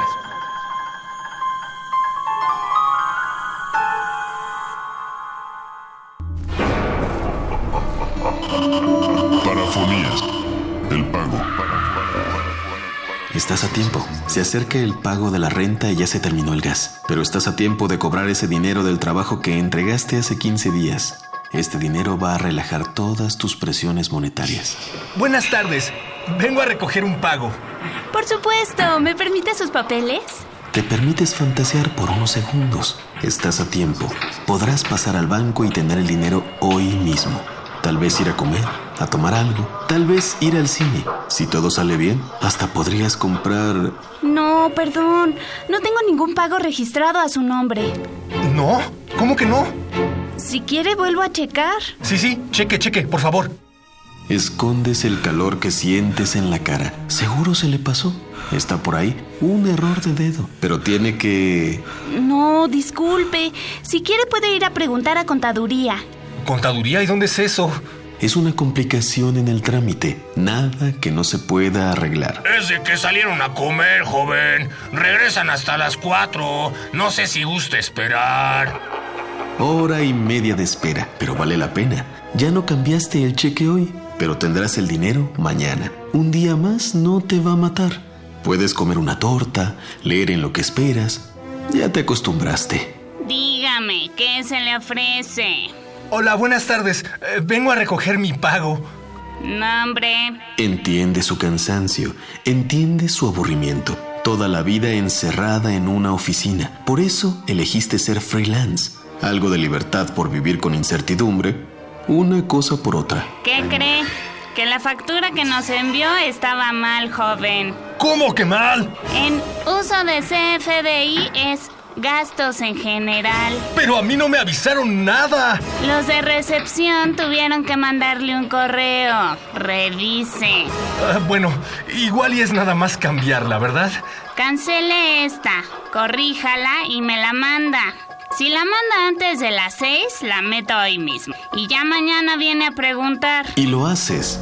Todo lo haces en regla. Corriste a encontrar un café internet para hacer la nueva factura antes de las seis. No, no tengo todavía ningún pago. Usted vino ayer, ¿no?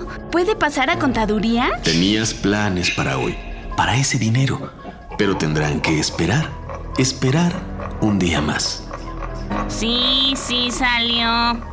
Ya se mandó a caja. Vuélvales a preguntar. Tienes tiempo, pero tiene que ser hoy, porque empieza el fin de semana y los gastos están apretados. No, ya se fue el licenciado. El lunes lo encuentra desde las nueve. Tienes tiempo. Todavía no llega. Si gusta esperarlo. No fue el fin de semana que querías, pero tienes tiempo. Sí, joven, el pago ya está. Pero usted no está dado de alta en el registro de proveedores. Pero sí, sí estoy dado de alta. A ver, vaya a preguntar a recursos humanos. Tienes tiempo. Es de que el registro cierra a las 12, joven. Va a tener que regresar mañana.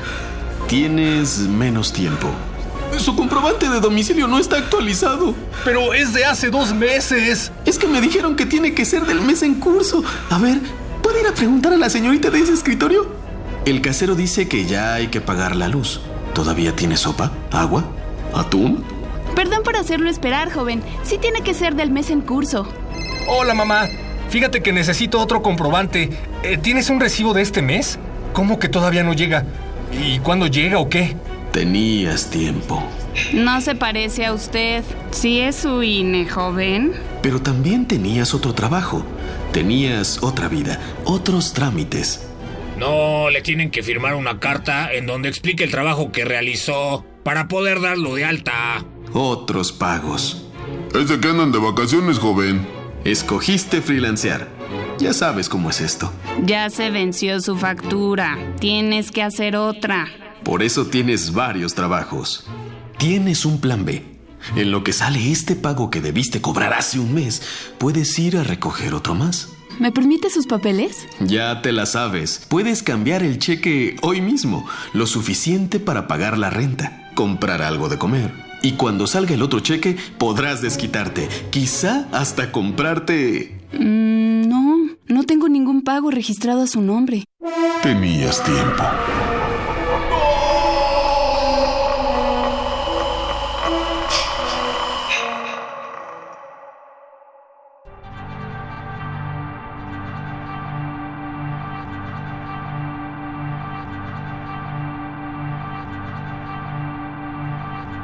Enero registró 2.463 homicidios dolosos. Febrero registró 2.390 homicidios dolosos. Marzo registró 2.425 homicidios dolosos.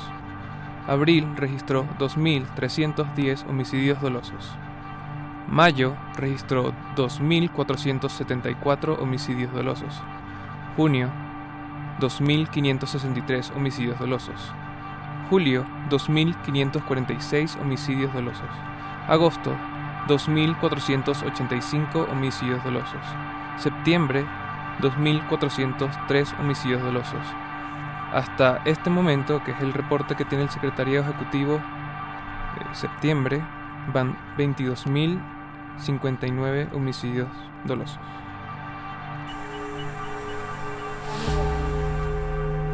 Existen flores en medio de los pantanos. Ecosistemas entre los charcos. La basura de unos es el tesoro de otros. La realidad es una máscara. Y cada una de sus verdades, una historia. Aguas negras. Ensuciamos porque la renovación está en limpiar.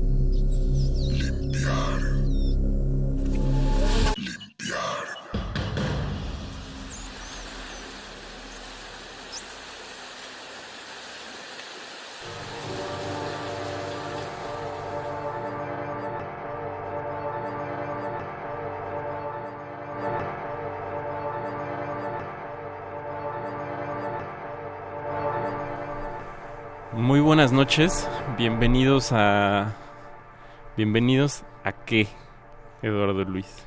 Bienvenidos a um, una noche más aquí en Resistencia Modulada. Esto es Aguas Negras. Eh, aquí estamos. Aquí estamos en este jueves frío, por cierto, eh, en esta noche muy cercana a, pues a los festejos, uno de los festejos que más me gusta eh, en todo el año. Hey, a mí también, tengo que decir que es una de mis festividades favoritas. Eh, y sobre todo porque yo creo que pocos o en pocos lugares se festeja de esta manera como, como a nuestros a nuestros difuntos, ¿no? Eh, los panteones se vuelven como una especie de verbenas populares, hay comida, hay música, eh, desde luego hay nostalgia, eh, se, se, va a visitar a, a, los familiares, a los amigos que, que ya no están. Y hay algo muy bonito en todo esto que, que cada que alguien recuerda a alguien, ¿no? O ya nos veremos, ¿no? Como con esta certidumbre de que, de que hay otro lugar donde podremos vernos y que... Eh, pues eso me parece esperanzador. Yo tengo que confesar que cuando le conté a mi abuelita, que es una señora mayor, que es bastante religiosa también, eh, le, le, le, traté de contar como la celebración del Día de Muertos. Eh, se espantó un poco porque había calaveras y, y, y, y, como especie de, de, rituales. Lo que no sabe es que son calaveritas de dulce. Sí, es que no las ha comido, yo creo. Y sobre todo también hay un tono a veces de mucho humor ¿no? En, en, sobre todo en esta tradición ya más como como como de la de la colonia o de, de ya no tanto del México prehispánico, pero pues esta tradición de las calaveritas de los versos, ¿no? Es como como la parte más que muestra ese lado de nuestra mexicanidad eh, humorística, ¿no? según yo pero pues de eso vamos a estar hablando esta, esta noche. Vamos a estar recordando pues, cómo se hacen estas festividades, qué conlleva. Eh, este, a mí lo que me parece increíble es uh, pues esta certidumbre de que tenemos tan tangible de la finitud, ¿no? y que al mismo tiempo es como muy contradictorio pensar que aunque tu pequeño mundo o tu mundito personal se vaya o ya no estés, como que el mundo sigue caminando. Y ¿no? que y que en, es como parte de nuestro día a día que, que cosas malas uh, pasen y, y, llega un punto en que ya no sorprenden. Claro. Ya de, dejamos de sorprendernos con, con, con muertes tan feas como los, Just, los 22.000 homicidios dolosos que hay en que, que hay este año nada este más año. en, en, México. Hoy justo tengo un vicio horrible de de cada que salgo a comer de mi trabajo o algo así este me gusta ir a ver los encabezados como un oficio súper perverso o un vicio súper perverso. Y justo hoy vi eh, la noticia, ahorita que decías justo eso de que ya nada sorprende a nada, o que ya nada sorprende a nadie, había una portada que decía que justo cuando estaban rompiendo una piñata, supongo yo en una fiesta infantil, pues pasaron a tirar balazos y a la gente sin... Uy, ¿No? Sí. Entonces pues vaya, ya que, ya que te digo, Eduardo Luis. pues vámonos aquí con estamos. música. Eh, si quieren comunicarse con, con, si quieren comunicarse con nosotros, estamos en arroba Rmodulada en Twitter e Instagram, eh, también en Facebook, estamos como Resistencia Modulada. Tenemos un pequeño Instagram personal de arroba aguasnegras.wap eh, al que nos pueden escribir cosas si quieren y un Mixcloud eh, vamos a empezar Ah, a sí. subir nuestros nuestros programas ahí si no lo han escuchado en mixcloud.com slash aguas negras rm y, y bueno yo creo que hay que irnos con música Vámonos con música. Esto es Aguas Negras, no le cambie. Regresamos.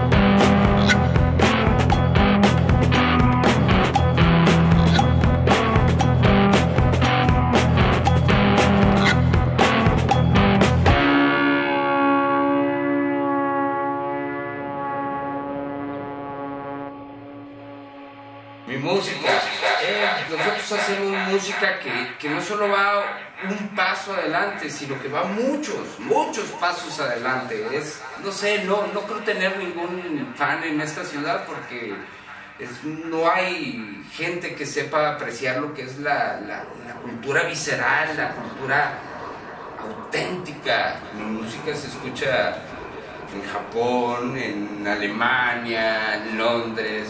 Sí, en alguna ocasión estábamos en un bar, de tocar un DJ set, cuando de repente se me acerca un moderno, me dice, tocaste genial. Digo, tocaste genial. Lo miro, cae al piso, nariz partida, y le digo,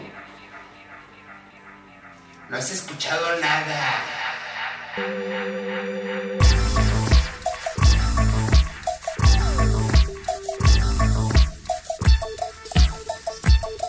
A time when the people were brave. That's right.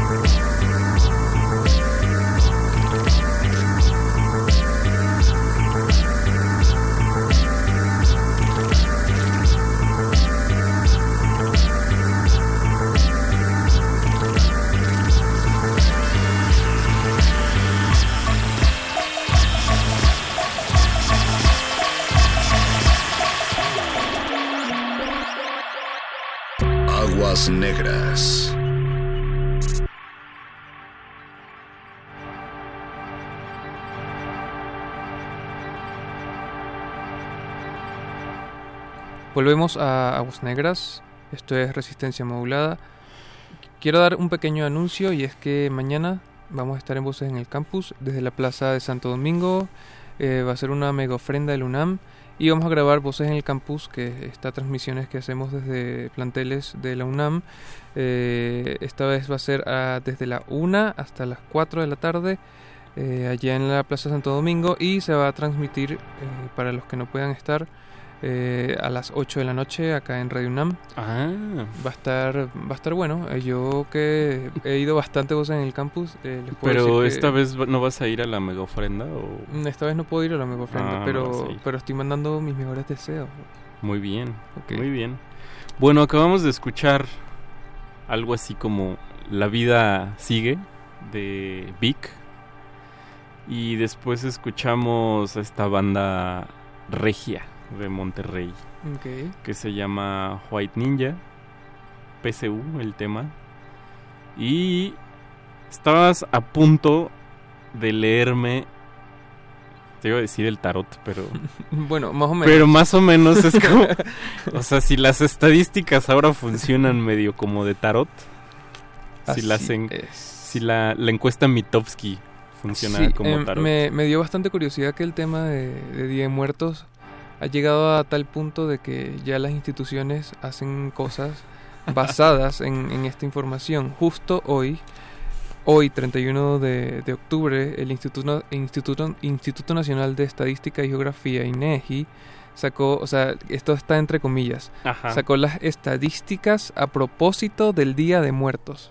O sea, eran como datos que ya tenían ahí desde el año pasado, y entonces como que los recopilaron y hoy sacaron como Justo- una información. justo hoy. Sí, como y, y así dice, estadística a propósito del Día de Muertos. Está interesante, obviamente eh, siempre es bueno saber todo lo que ellos hacen porque se meten con muchísimas cosas, Sí, pero tienen muchos datos. la distribución, eh, tienen una distribución porcentual de defunciones por accidentes según el tipo de accidente. Esto es con datos del año pasado. Y accidentes de transporte es el que mayor porcentaje se lleva, con 46.4%, lo cual me recuerda de que tienes una anécdota que contarnos. Pues justo porque estoy dentro de la estadística. Estás súper dentro de la estadística. Bueno, te lo voy a contar así como, como lo puse en mi declaración de MP virtual, Ministerio Público Virtual. Iba yo circulando en punto de las... ¿Qué eran? Como cinco y media. Como entre cinco, cinco y media eh, en dirección al sur, ¿En qué, a, qué- a qué- mi casa. eh, ¿qué, qué medio de transporte utilizas? iba en mi bicicleta. Ok. Estaba lloviendo, si ustedes recuerdan, el domingo cayó un aguacerazo en la, en la ciudad y, y me atropellaron, mano. O sea, una camioneta por atrás, yo así pues en mi carril, un poco pegadito a la derecha, llegó, me embistió, me vio, se fue. Mi bici quedó hecha a pedazos, des- mi casco, el casco, voy a citar a mi abuelita, que en paz descanse, eh, el casco me salvó la vida, gracias a Dios, dijera la abuelita. Y, y pues nada, o sea, cada vez veo a la gente más agresiva en el tráfico. Eh, cada vez hay menos como sensibilidad ante el otro en, en la calle, justo como lo decía un poco en las polifonías que han estado sonando, ¿no? Como que hay una indiferencia bárbara en el transporte, a pesar de que somos muchos y todo, o sea, con trabajos nos hablamos. eh, y la gente está enojada, no sé. ¿No? Es. Es. Es extraño. Entonces, bueno, me siento un poco afortunado porque ahora estoy. Bueno, sigo aquí. ¿Pensaste Este, que ibas a morir en algún momento? Sí, no estoy en la ofrenda. eh, estoy aquí. y. Y eso. Vaya, pues es. Es ya. Está bien, ¿no? Pero. Pero pues sí hay que tener más cuidado, ser más conscientes.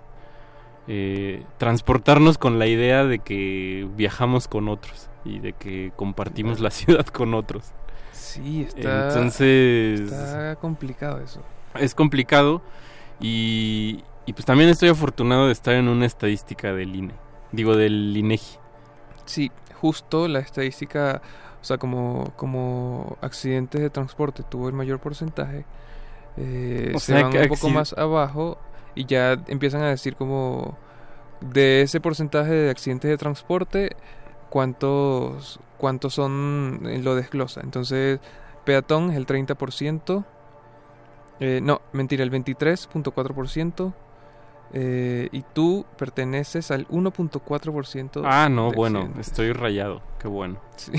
soy, soy de un bajo porcentaje. Sí, así es. Pero, ¿y de, y de los peatones cuánto? Eh, 23.4%. Híjole, el, el peatón siempre es el más maltratado ahí en la vía. Sí. Y bueno, también súmele que, que pues el que la lluvia, la lluvia en la ciudad siempre genera un caos, siempre genera un estrés colectivo. Entonces, pues hay que andar ahí con con precaución, con paciencia, tomen té de tila. Sí, yo he tenido conflictos eh, como peatón porque según yo tengo prioridad como peatón. No, no según tú, según según un código universal de de Sí, de, pero- de vialidad, el peatón siempre está en la punta. Sí, pero porque entonces siempre me, me siento que me van a atropellar. o sea, en serio, una vez me pasó reciente que, que estaba cruzando la calle y venía alguien como muy apurado, pero yo en- pensé que me iba a dar tiempo de, de cruzarlo o que él se iba a parar porque iba a frenar por- porque un tienes poco porque, o prioridad. sea, porque estás en una calle donde no tienes mucho que hacer, te paso tienes que cruzar, entonces eh, bueno, casi me atropellan, chicos. No, También. pues hay que andar con mucho cuidado, hay que escuchar más música. Sí, Apache Raspi justo está mandando música, entonces vamos a hacerle caso. Oye, ¿te parece si hacemos eh, Caetano y Joao? Sí. ¿Te Va, parece? va, va, va. ¿Qué canción como de para como para alivianarnos un poco de la estadística. Sí, y, y eh, aparte, bueno, yo Gilberto se murió este año, entonces también quería ponerlo por eso. Ah, muy Un bien. personaje importante en el mundo y en mi vida. También en la mía. Eh, bueno, vamos a escuchar a Joao Gilberto y a, al queridísimo Caetano, que también tuvimos oportunidad de verlo Ah, sí, por acá. qué bueno. Eh, bueno, no por acá por el radio, sino en Ceú. Sí. Bueno, estamos en la universidad, en la radio de la universidad. Entonces... En las islas de Ceú. Ok. Esto es Aguas Negras, regresamos. No le cambie. Aguas Negras.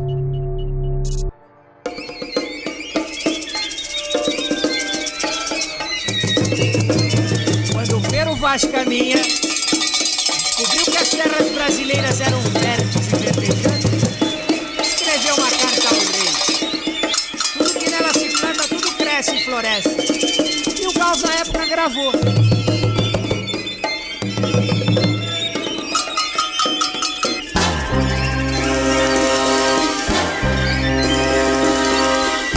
Sobre a cabeça os aviões, sob os meus pés os caminhões. Aponta contra os chapadões meu nariz. Eu organizo o movimento, eu oriento o carnaval, eu inauguro o monumento no Planalto Central do país. Viva a bossa, sa, sa, viva a palhoça, sa, sa, sa, sa. Viva a bossa, sa, sa, viva a palhoça, sa, sa,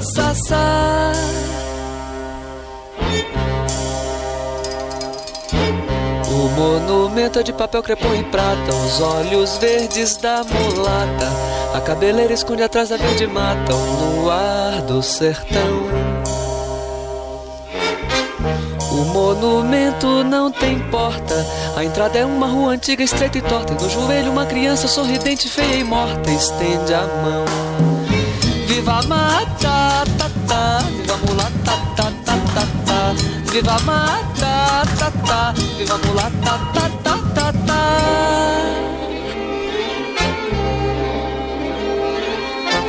No pátio interno há uma piscina com água azul de amaralina. Coqueiro, brisa e fala nordestina e faróis. Na mão direita tem uma roseira, autenticando a eterna primavera. E no jardim os urubus passeiam a tarde inteira entre os girassóis. Viva Maria, ai, ai, ai, viva Bahia, ai, ai, ai, ai, ai. viva Maria, ai, ai, ai, viva Bahia, ai, ai, ai, ai, ai.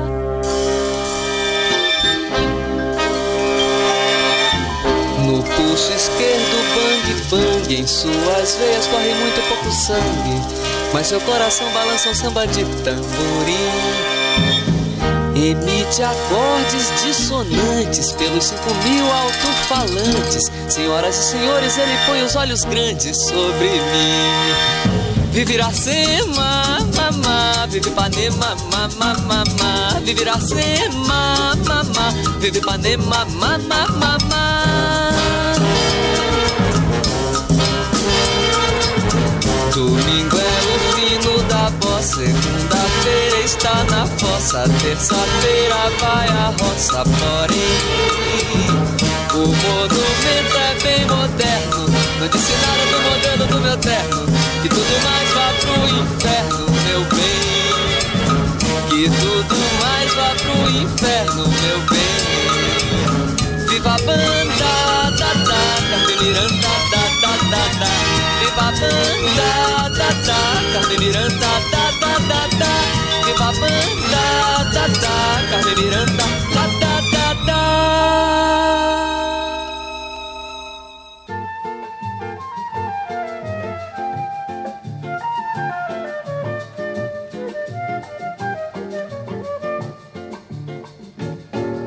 Vai minha tristeza e diz a ela que sem ela não pode.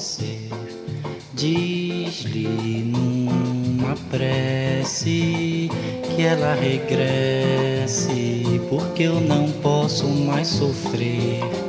Chega de saudade, a realidade é que sem ela não há paz, não há beleza, é só tristeza e a melancolia que não sai de mim, não sai de mim, não sai. Mas se ela voltar, se ela voltar, que coisa linda, que coisa louca. Pois há menos peixinhos a nadar no mar do que os beijinhos que eu darei na sua boca. Dentro dos meus braços, os abraços hão de ser milhões de abraços apertado assim, colado assim, calado assim, abraços e beijinhos e carinhos sem ter fim. Que é pra acabar com esse negócio de viver longe de mim. Não quero mais esse negócio de você viver assim. Vamos deixar desse negócio de você viver sem quero Negras.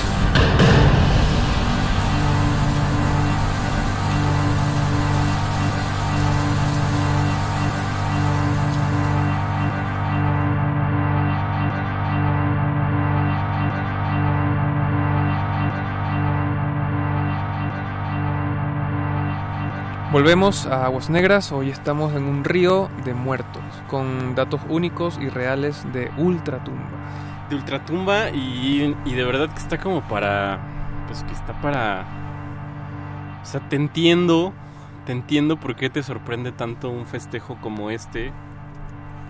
En un contexto como este, eh, supongo que pues hace unos 10 o 12 años como que la nuestro contexto o nuestra realidad nacional eh, está más, más pegado a la idea como de fosa común que de otra cosa. Entonces, por eso medio te entiendo que te parezca extraño un festejo de Día de Muertos Em, Em, Sí, o sea, sí el, el principio quizás. Creo que creo que luego vi Coco y se me quitó. No, bueno. Eh, yo quiero. O sea, me gusta mucho de este. de esta festividad. Como. Porque también todo, todo lo. Yo creo que todo lo mezclamos con la comida, ¿no? Entonces, esta cosa de hacer el altar, de poner la ofrenda, de poner el guiso, ¿no? El guiso favorito de, del abuelito, del tío. Este. Me parece muy. Pues sí, ¿no? Como. Como. Obvio, todo viene de, de estos ritos de, de, de nuestros ancestros eh, prehispánicos, eh, de Mi- Mitlantecutli, el culto a Mi- Mitlantecutli, y, este- y esta cosa como de poner, eh, o como de enterrar a alguien con sus cosas favoritas, a mí me parece, o sea, siempre me ha parecido increíble desde que veía estas cosas en la escuela, que sí, los faraones y toda esta cosa. Entonces, eh, y aparte también en como que en el México prehispánico te ponen perritos, ¿no? Te ponen un perrito, la figura de un perrito como que es el que te va a guiar a través de... eh, para que llegues a donde tienes que llegar. Ah, yo yo hice yo hice mi altar, mi altar y, y le puse perritos también. Le pusiste perritos. Entonces el perrito es como una, una imagen bonita de la, de la ofrenda. Y sobre todo eh, lo colorido de las flores, de cempasúchil y, y esta cosa de los guisados, de poner los guisados y como que tener esta idea de del, del olor, de las velas, el pan. O sea, a mí me trae como recuerdos muy, muy, muy de familia, muy de casa. Sí. Y Es, es- sí, es, sí es un momento como para reunir- reunirse con su familia. sí, y sobre todo también esto de los panteones, a mí me parece, pues me parece increíble, ¿no? Que en un lugar que es como un vaciadero de lágrimas y nostalgia, una vez al año se convierta pues, en un tianguis donde haya comida, donde haya música y, y, y la gente vaya pues, a ver a su muertito, ¿no? Eh, a mí me, me emociona mucho eso. De hecho, en los tres años que tengo aquí, que por cierto cumplí ayer hoy, eh, no he ido a un panteón en Día de Muertos. También me siento un poco como ajeno a quién voy yo a visitar ahí si no tengo a nadie. Pero puedo ir contigo. Te puede, puedes sumarte a mi familia para ir a ver a la abuela. Ok, me late. Eh, y bueno, ¿qué escuchamos? Escuchamos a Joao Gilberto. Eh, Joao Gilberto se murió este año. Mm, Se murió un poco solo. Creo que él quería estar solo. Pero. Pero no sé, la gente que, que, que- que todavía lo escuchaba y que sabía que estaba vivo por ahí. Se quedó como con esas ganas de. De, de escuchar algo más, de que saliera. De, al parecer era como una persona bastante complicada y. ¿Complicada en qué sentido? De por ejemplo, no- sí, de carácter. Y, y solo una persona le podía llevar la comida. Tenía como un restaurante que le llevaba comida y solo una persona podía llevársela. No podía ser otro de ese restaurante. eh, Wow. y, y así. Esas cosas que tienen... e- esa- esas quisquillosidades que tienen los artistas. Sí, y sabes que, que fue... este año también murió José José José. Y hubo todo un tema con Sarita, la, la hija que vive en, en Estados Unidos. Híjole. Sí, o sea, creo que todo, todo México tiene resentimiento contra Sarita.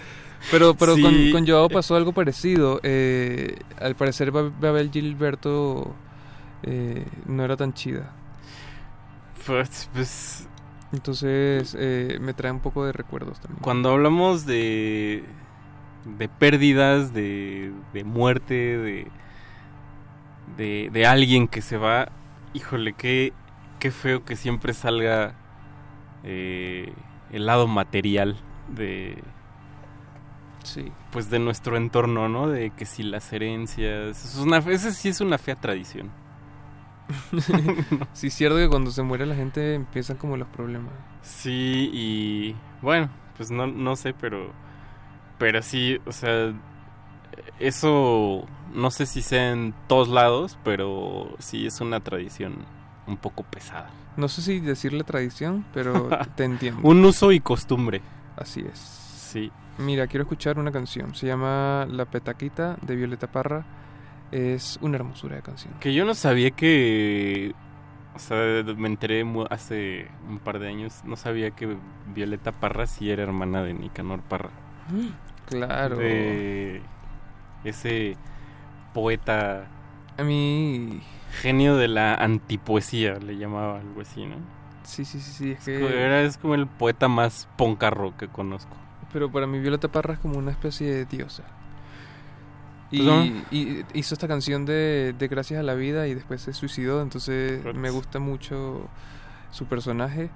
Pero no quiero poner esa canción porque no me gusta tanto como La Petaquita, que es una, una canción muy bonita. Bueno, vamos a escuchar la petaquita. Esto es Aguas Negras. Ya por ahí nos escribió Pablo Extinto. Eh, y pues saludos a Pablo Extinto.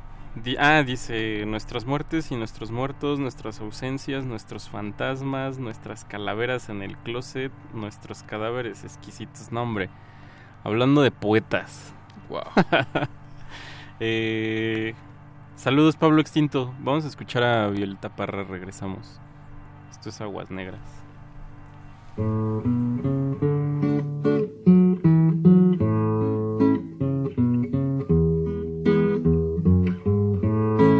Tengo una petaquita para ir guardando las penas y pesares que estoy pasando. Tengo una petaquita para ir guardando las penas y pesares que estoy pasando. Pero algún día, pero algún día abro la petaquita, la hallo vacía. Pero algún día, pero algún día abro la petaquita, la hallo vacía.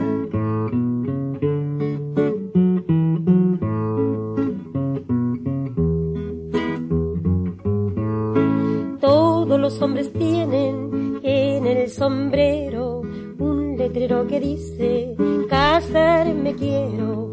Todos los hombres tienen en el sombrero un letrero que dice casarme quiero. Pero algún día, pero algún día abro la petaquita, la hallo vacía. Pero algún día, pero algún día la petaquita, la hallo vacía.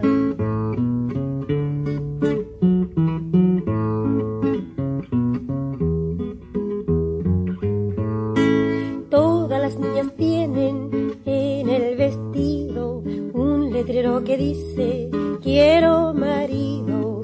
Todas las niñas tienen en el vestido un letrero que dice quiero marido. Dicen que le hace, pero no le hace lo que nunca he tenido.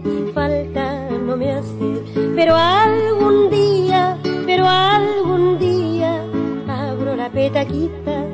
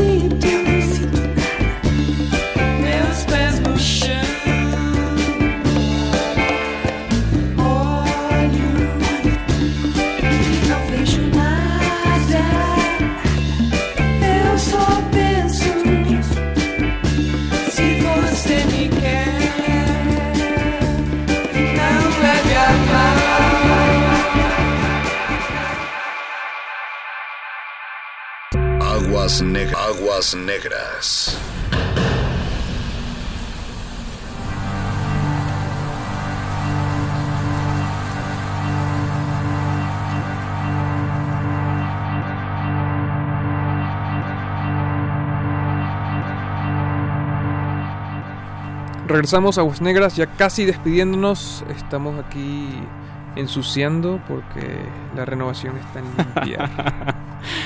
Oye, y yo quería. Pues no precisamente cerrar con una reflexión, pero. Pues así como a veces el silencio le da sentido a la música, eh, también a veces esa sensación de experiencia de muerte nos hace festejar la vida. Y al mismo tiempo que nosotros eh, en estas tradiciones festejamos eh, a la muerte, yo creo que también es una manera de darle sentido a que estamos vivos, a la vida y, qué mejor día también para celebrar la vida. Sí, a mí me gusta mucho vivir. está, está bueno vivir bien. Yo no he conocido a alguien que diga, ay, a mí me... O bueno, no sé. No, está- obviamente, hey, estamos en 2019 y ser emo está de moda otra vez. Ah, sí. Obvio. Según datos del INEGI. Sí. Eh, pero, pero entiendo lo que dices, entiendo lo que dices y creo que hay que aprovechar estos momentos que tenemos para, para también recordar un poco de, de eso que ya no es. Pues sí, y también... Eh, ¿Qué fue? Bueno, ¿qué fue lo que escuchamos? Eh, estábamos escuchando a... Escuchamos la petaquita de Violeta Parra. Sí, la petaquita es una hermosura de canción. eh, y después escuchamos a Os Os Mutantes. Sí, que estás en la onda brasileña, creo que te... A mí me sorprende mucho, me sorprende mucho cómo... O sea, cómo los brasileños siempre adaptan lo, lo, lo que se les da la gana a, a su esencia. O sea, ellos no, pareciera que no se adaptan al mundo, sino adaptan el mundo a lo que ven, lo, lo- cuando viajan, ven, escuchan, ven, sienten y regresan y hacen con eso lo que quieras. Yo creo ¿no? que al contrario, sí creo que más bien tienen muy muy reforzadas como sus sus raíces. eh, no sé si, o sea, estoy hablando musicalmente. Quizás sí. como, como, como africana. Sí, yo Y también. entonces pueden hacer lo que quieran, pero siempre va a tener eh, como Siempre va a esta- sonar a brasileño. esta innovación, bueno, no sé, los, os- os mutantes es como no tienen mucho de, de- de- de música popular, pero, pero, pero está increíble, o sea, como no sé, sí siento que tienen otro tipo de oído, eh, de oído los brasileños. Sí. eh, y desde luego yo creo que también sí, sí han desarrollado, o sea, no, no creo que sea como culturalmente algo así superior, pero sí es muy rico, ¿no? O sea, la cultura brasileña, eh, no, no nada más en la música, sino en la historia de las artes, es muy importante en Latinoamérica. Hay que hacer un, Son- son- hay un- que hacer una siempre vale la pena hacer una revisión. Si usted no sabe qué pasó en los 70 en el arte eh, brasileño eh, siempre vale la pena eh, echarse unos unos buenos clavados y, y justo encontrará entre toda esta serie de, de artistas entre músicos como Caetano y contemporáneos de él mismo a escultores pintores que estaban justo como en la misma onda de la tropicalia y que son movimientos súper importantes en la historia del arte latinoamericano. Claro, pero también creo que fue determinante como el tema de, de la dictadura a finales de los 60, como todos estos pedos que, tuviese- que tuvieron con, con los temas políticos, ¿no? Sí. Y pues también, bueno, por eso ya es harina de otro costal, ¿no? Lo que están viviendo ahorita, pero... eh, Lo que estamos viviendo lo que ahorita, estamos, ¿verdad? bueno, en general Latinoamérica, lo que está viviendo ahorita, ¿no? Sí. Eh, por un lado se celebra, pero pues por otro lado también, o sea, se celebra que, que, que estemos medio despertando. no lo sé. Pero, pero es un, es un tema complicado. Algo tiene, que, algo tiene que cambiar. Exacto. Y creo que estamos en el momento. Es el anuncio. Sí, para que sepan. Pues. Es la puerta, la ventana. Sí. Vámonos ya, eh, Eduardo Luis. Uy. Esto fue Aguas Negras. Oye, por cierto, Ricardo no estuvo con nosotros. ¿Quién es este, Ricardo? Ricardo era un tipo que trabajaba con nosotros. Eh, sí, Eh, va, a no. estar, va a estar ausente. Va a estar ausente. Le deseamos buen viaje al emperador. Entonces, aquí vamos a seguir. Eh, Andrés Ramírez ahí en los controles. Eduardo Luis aquí a mi izquierda. Y Maris- Mauricio Orduña más vivo. Maricio. Marico Orduña más, Marico Orduña. más vivo. que- Fuera de las estadísticas. sí, es verdad. Eh, Qué es- bueno. nos escuchamos el próximo jueves en Aguas Negras. Eh, no sé qué haremos, pero ahí haremos algo. Sean felices, festejen a sus difuntos, festejen su vida. Festéjense a ustedes mismos también. Exacto. Un, Y- un acto onanista de vida. Y me, me, en serio me vas a invitar al panteón. Sí, vamos a ir al panteón allá a. Xochimilco, a la Noria. Va. Vamos a despedirnos con Simón Díaz. Por favor, esta canción se llama Guillermina y es increíble- increíblemente triste, pero hermosa a la vez. Así Vamos. que esto es Aguas Negras, nos escuchamos mañana. Voces en el campus, no lo olviden.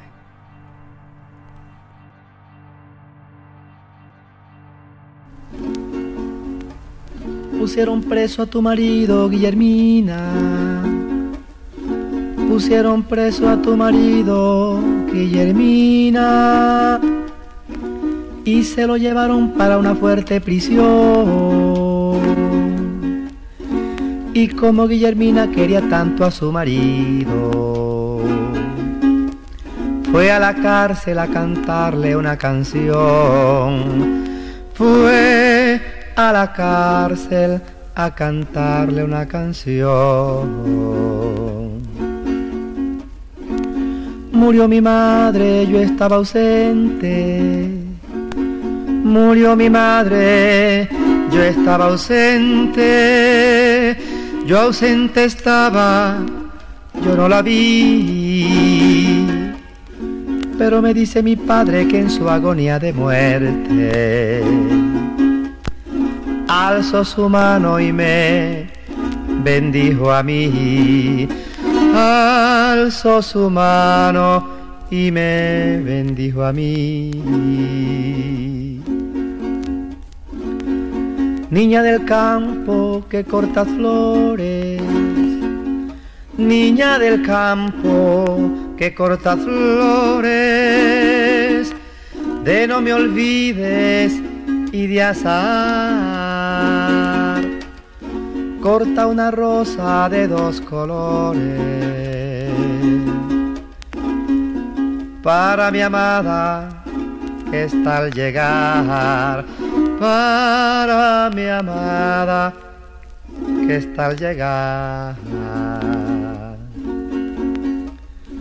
Niña que bordas la blanca tela, niña que bordas la blanca tela, niña que tejes en tu telar, bórdame el mapa de Venezuela y un pañuelito para llorar y un pañuelito para llorar.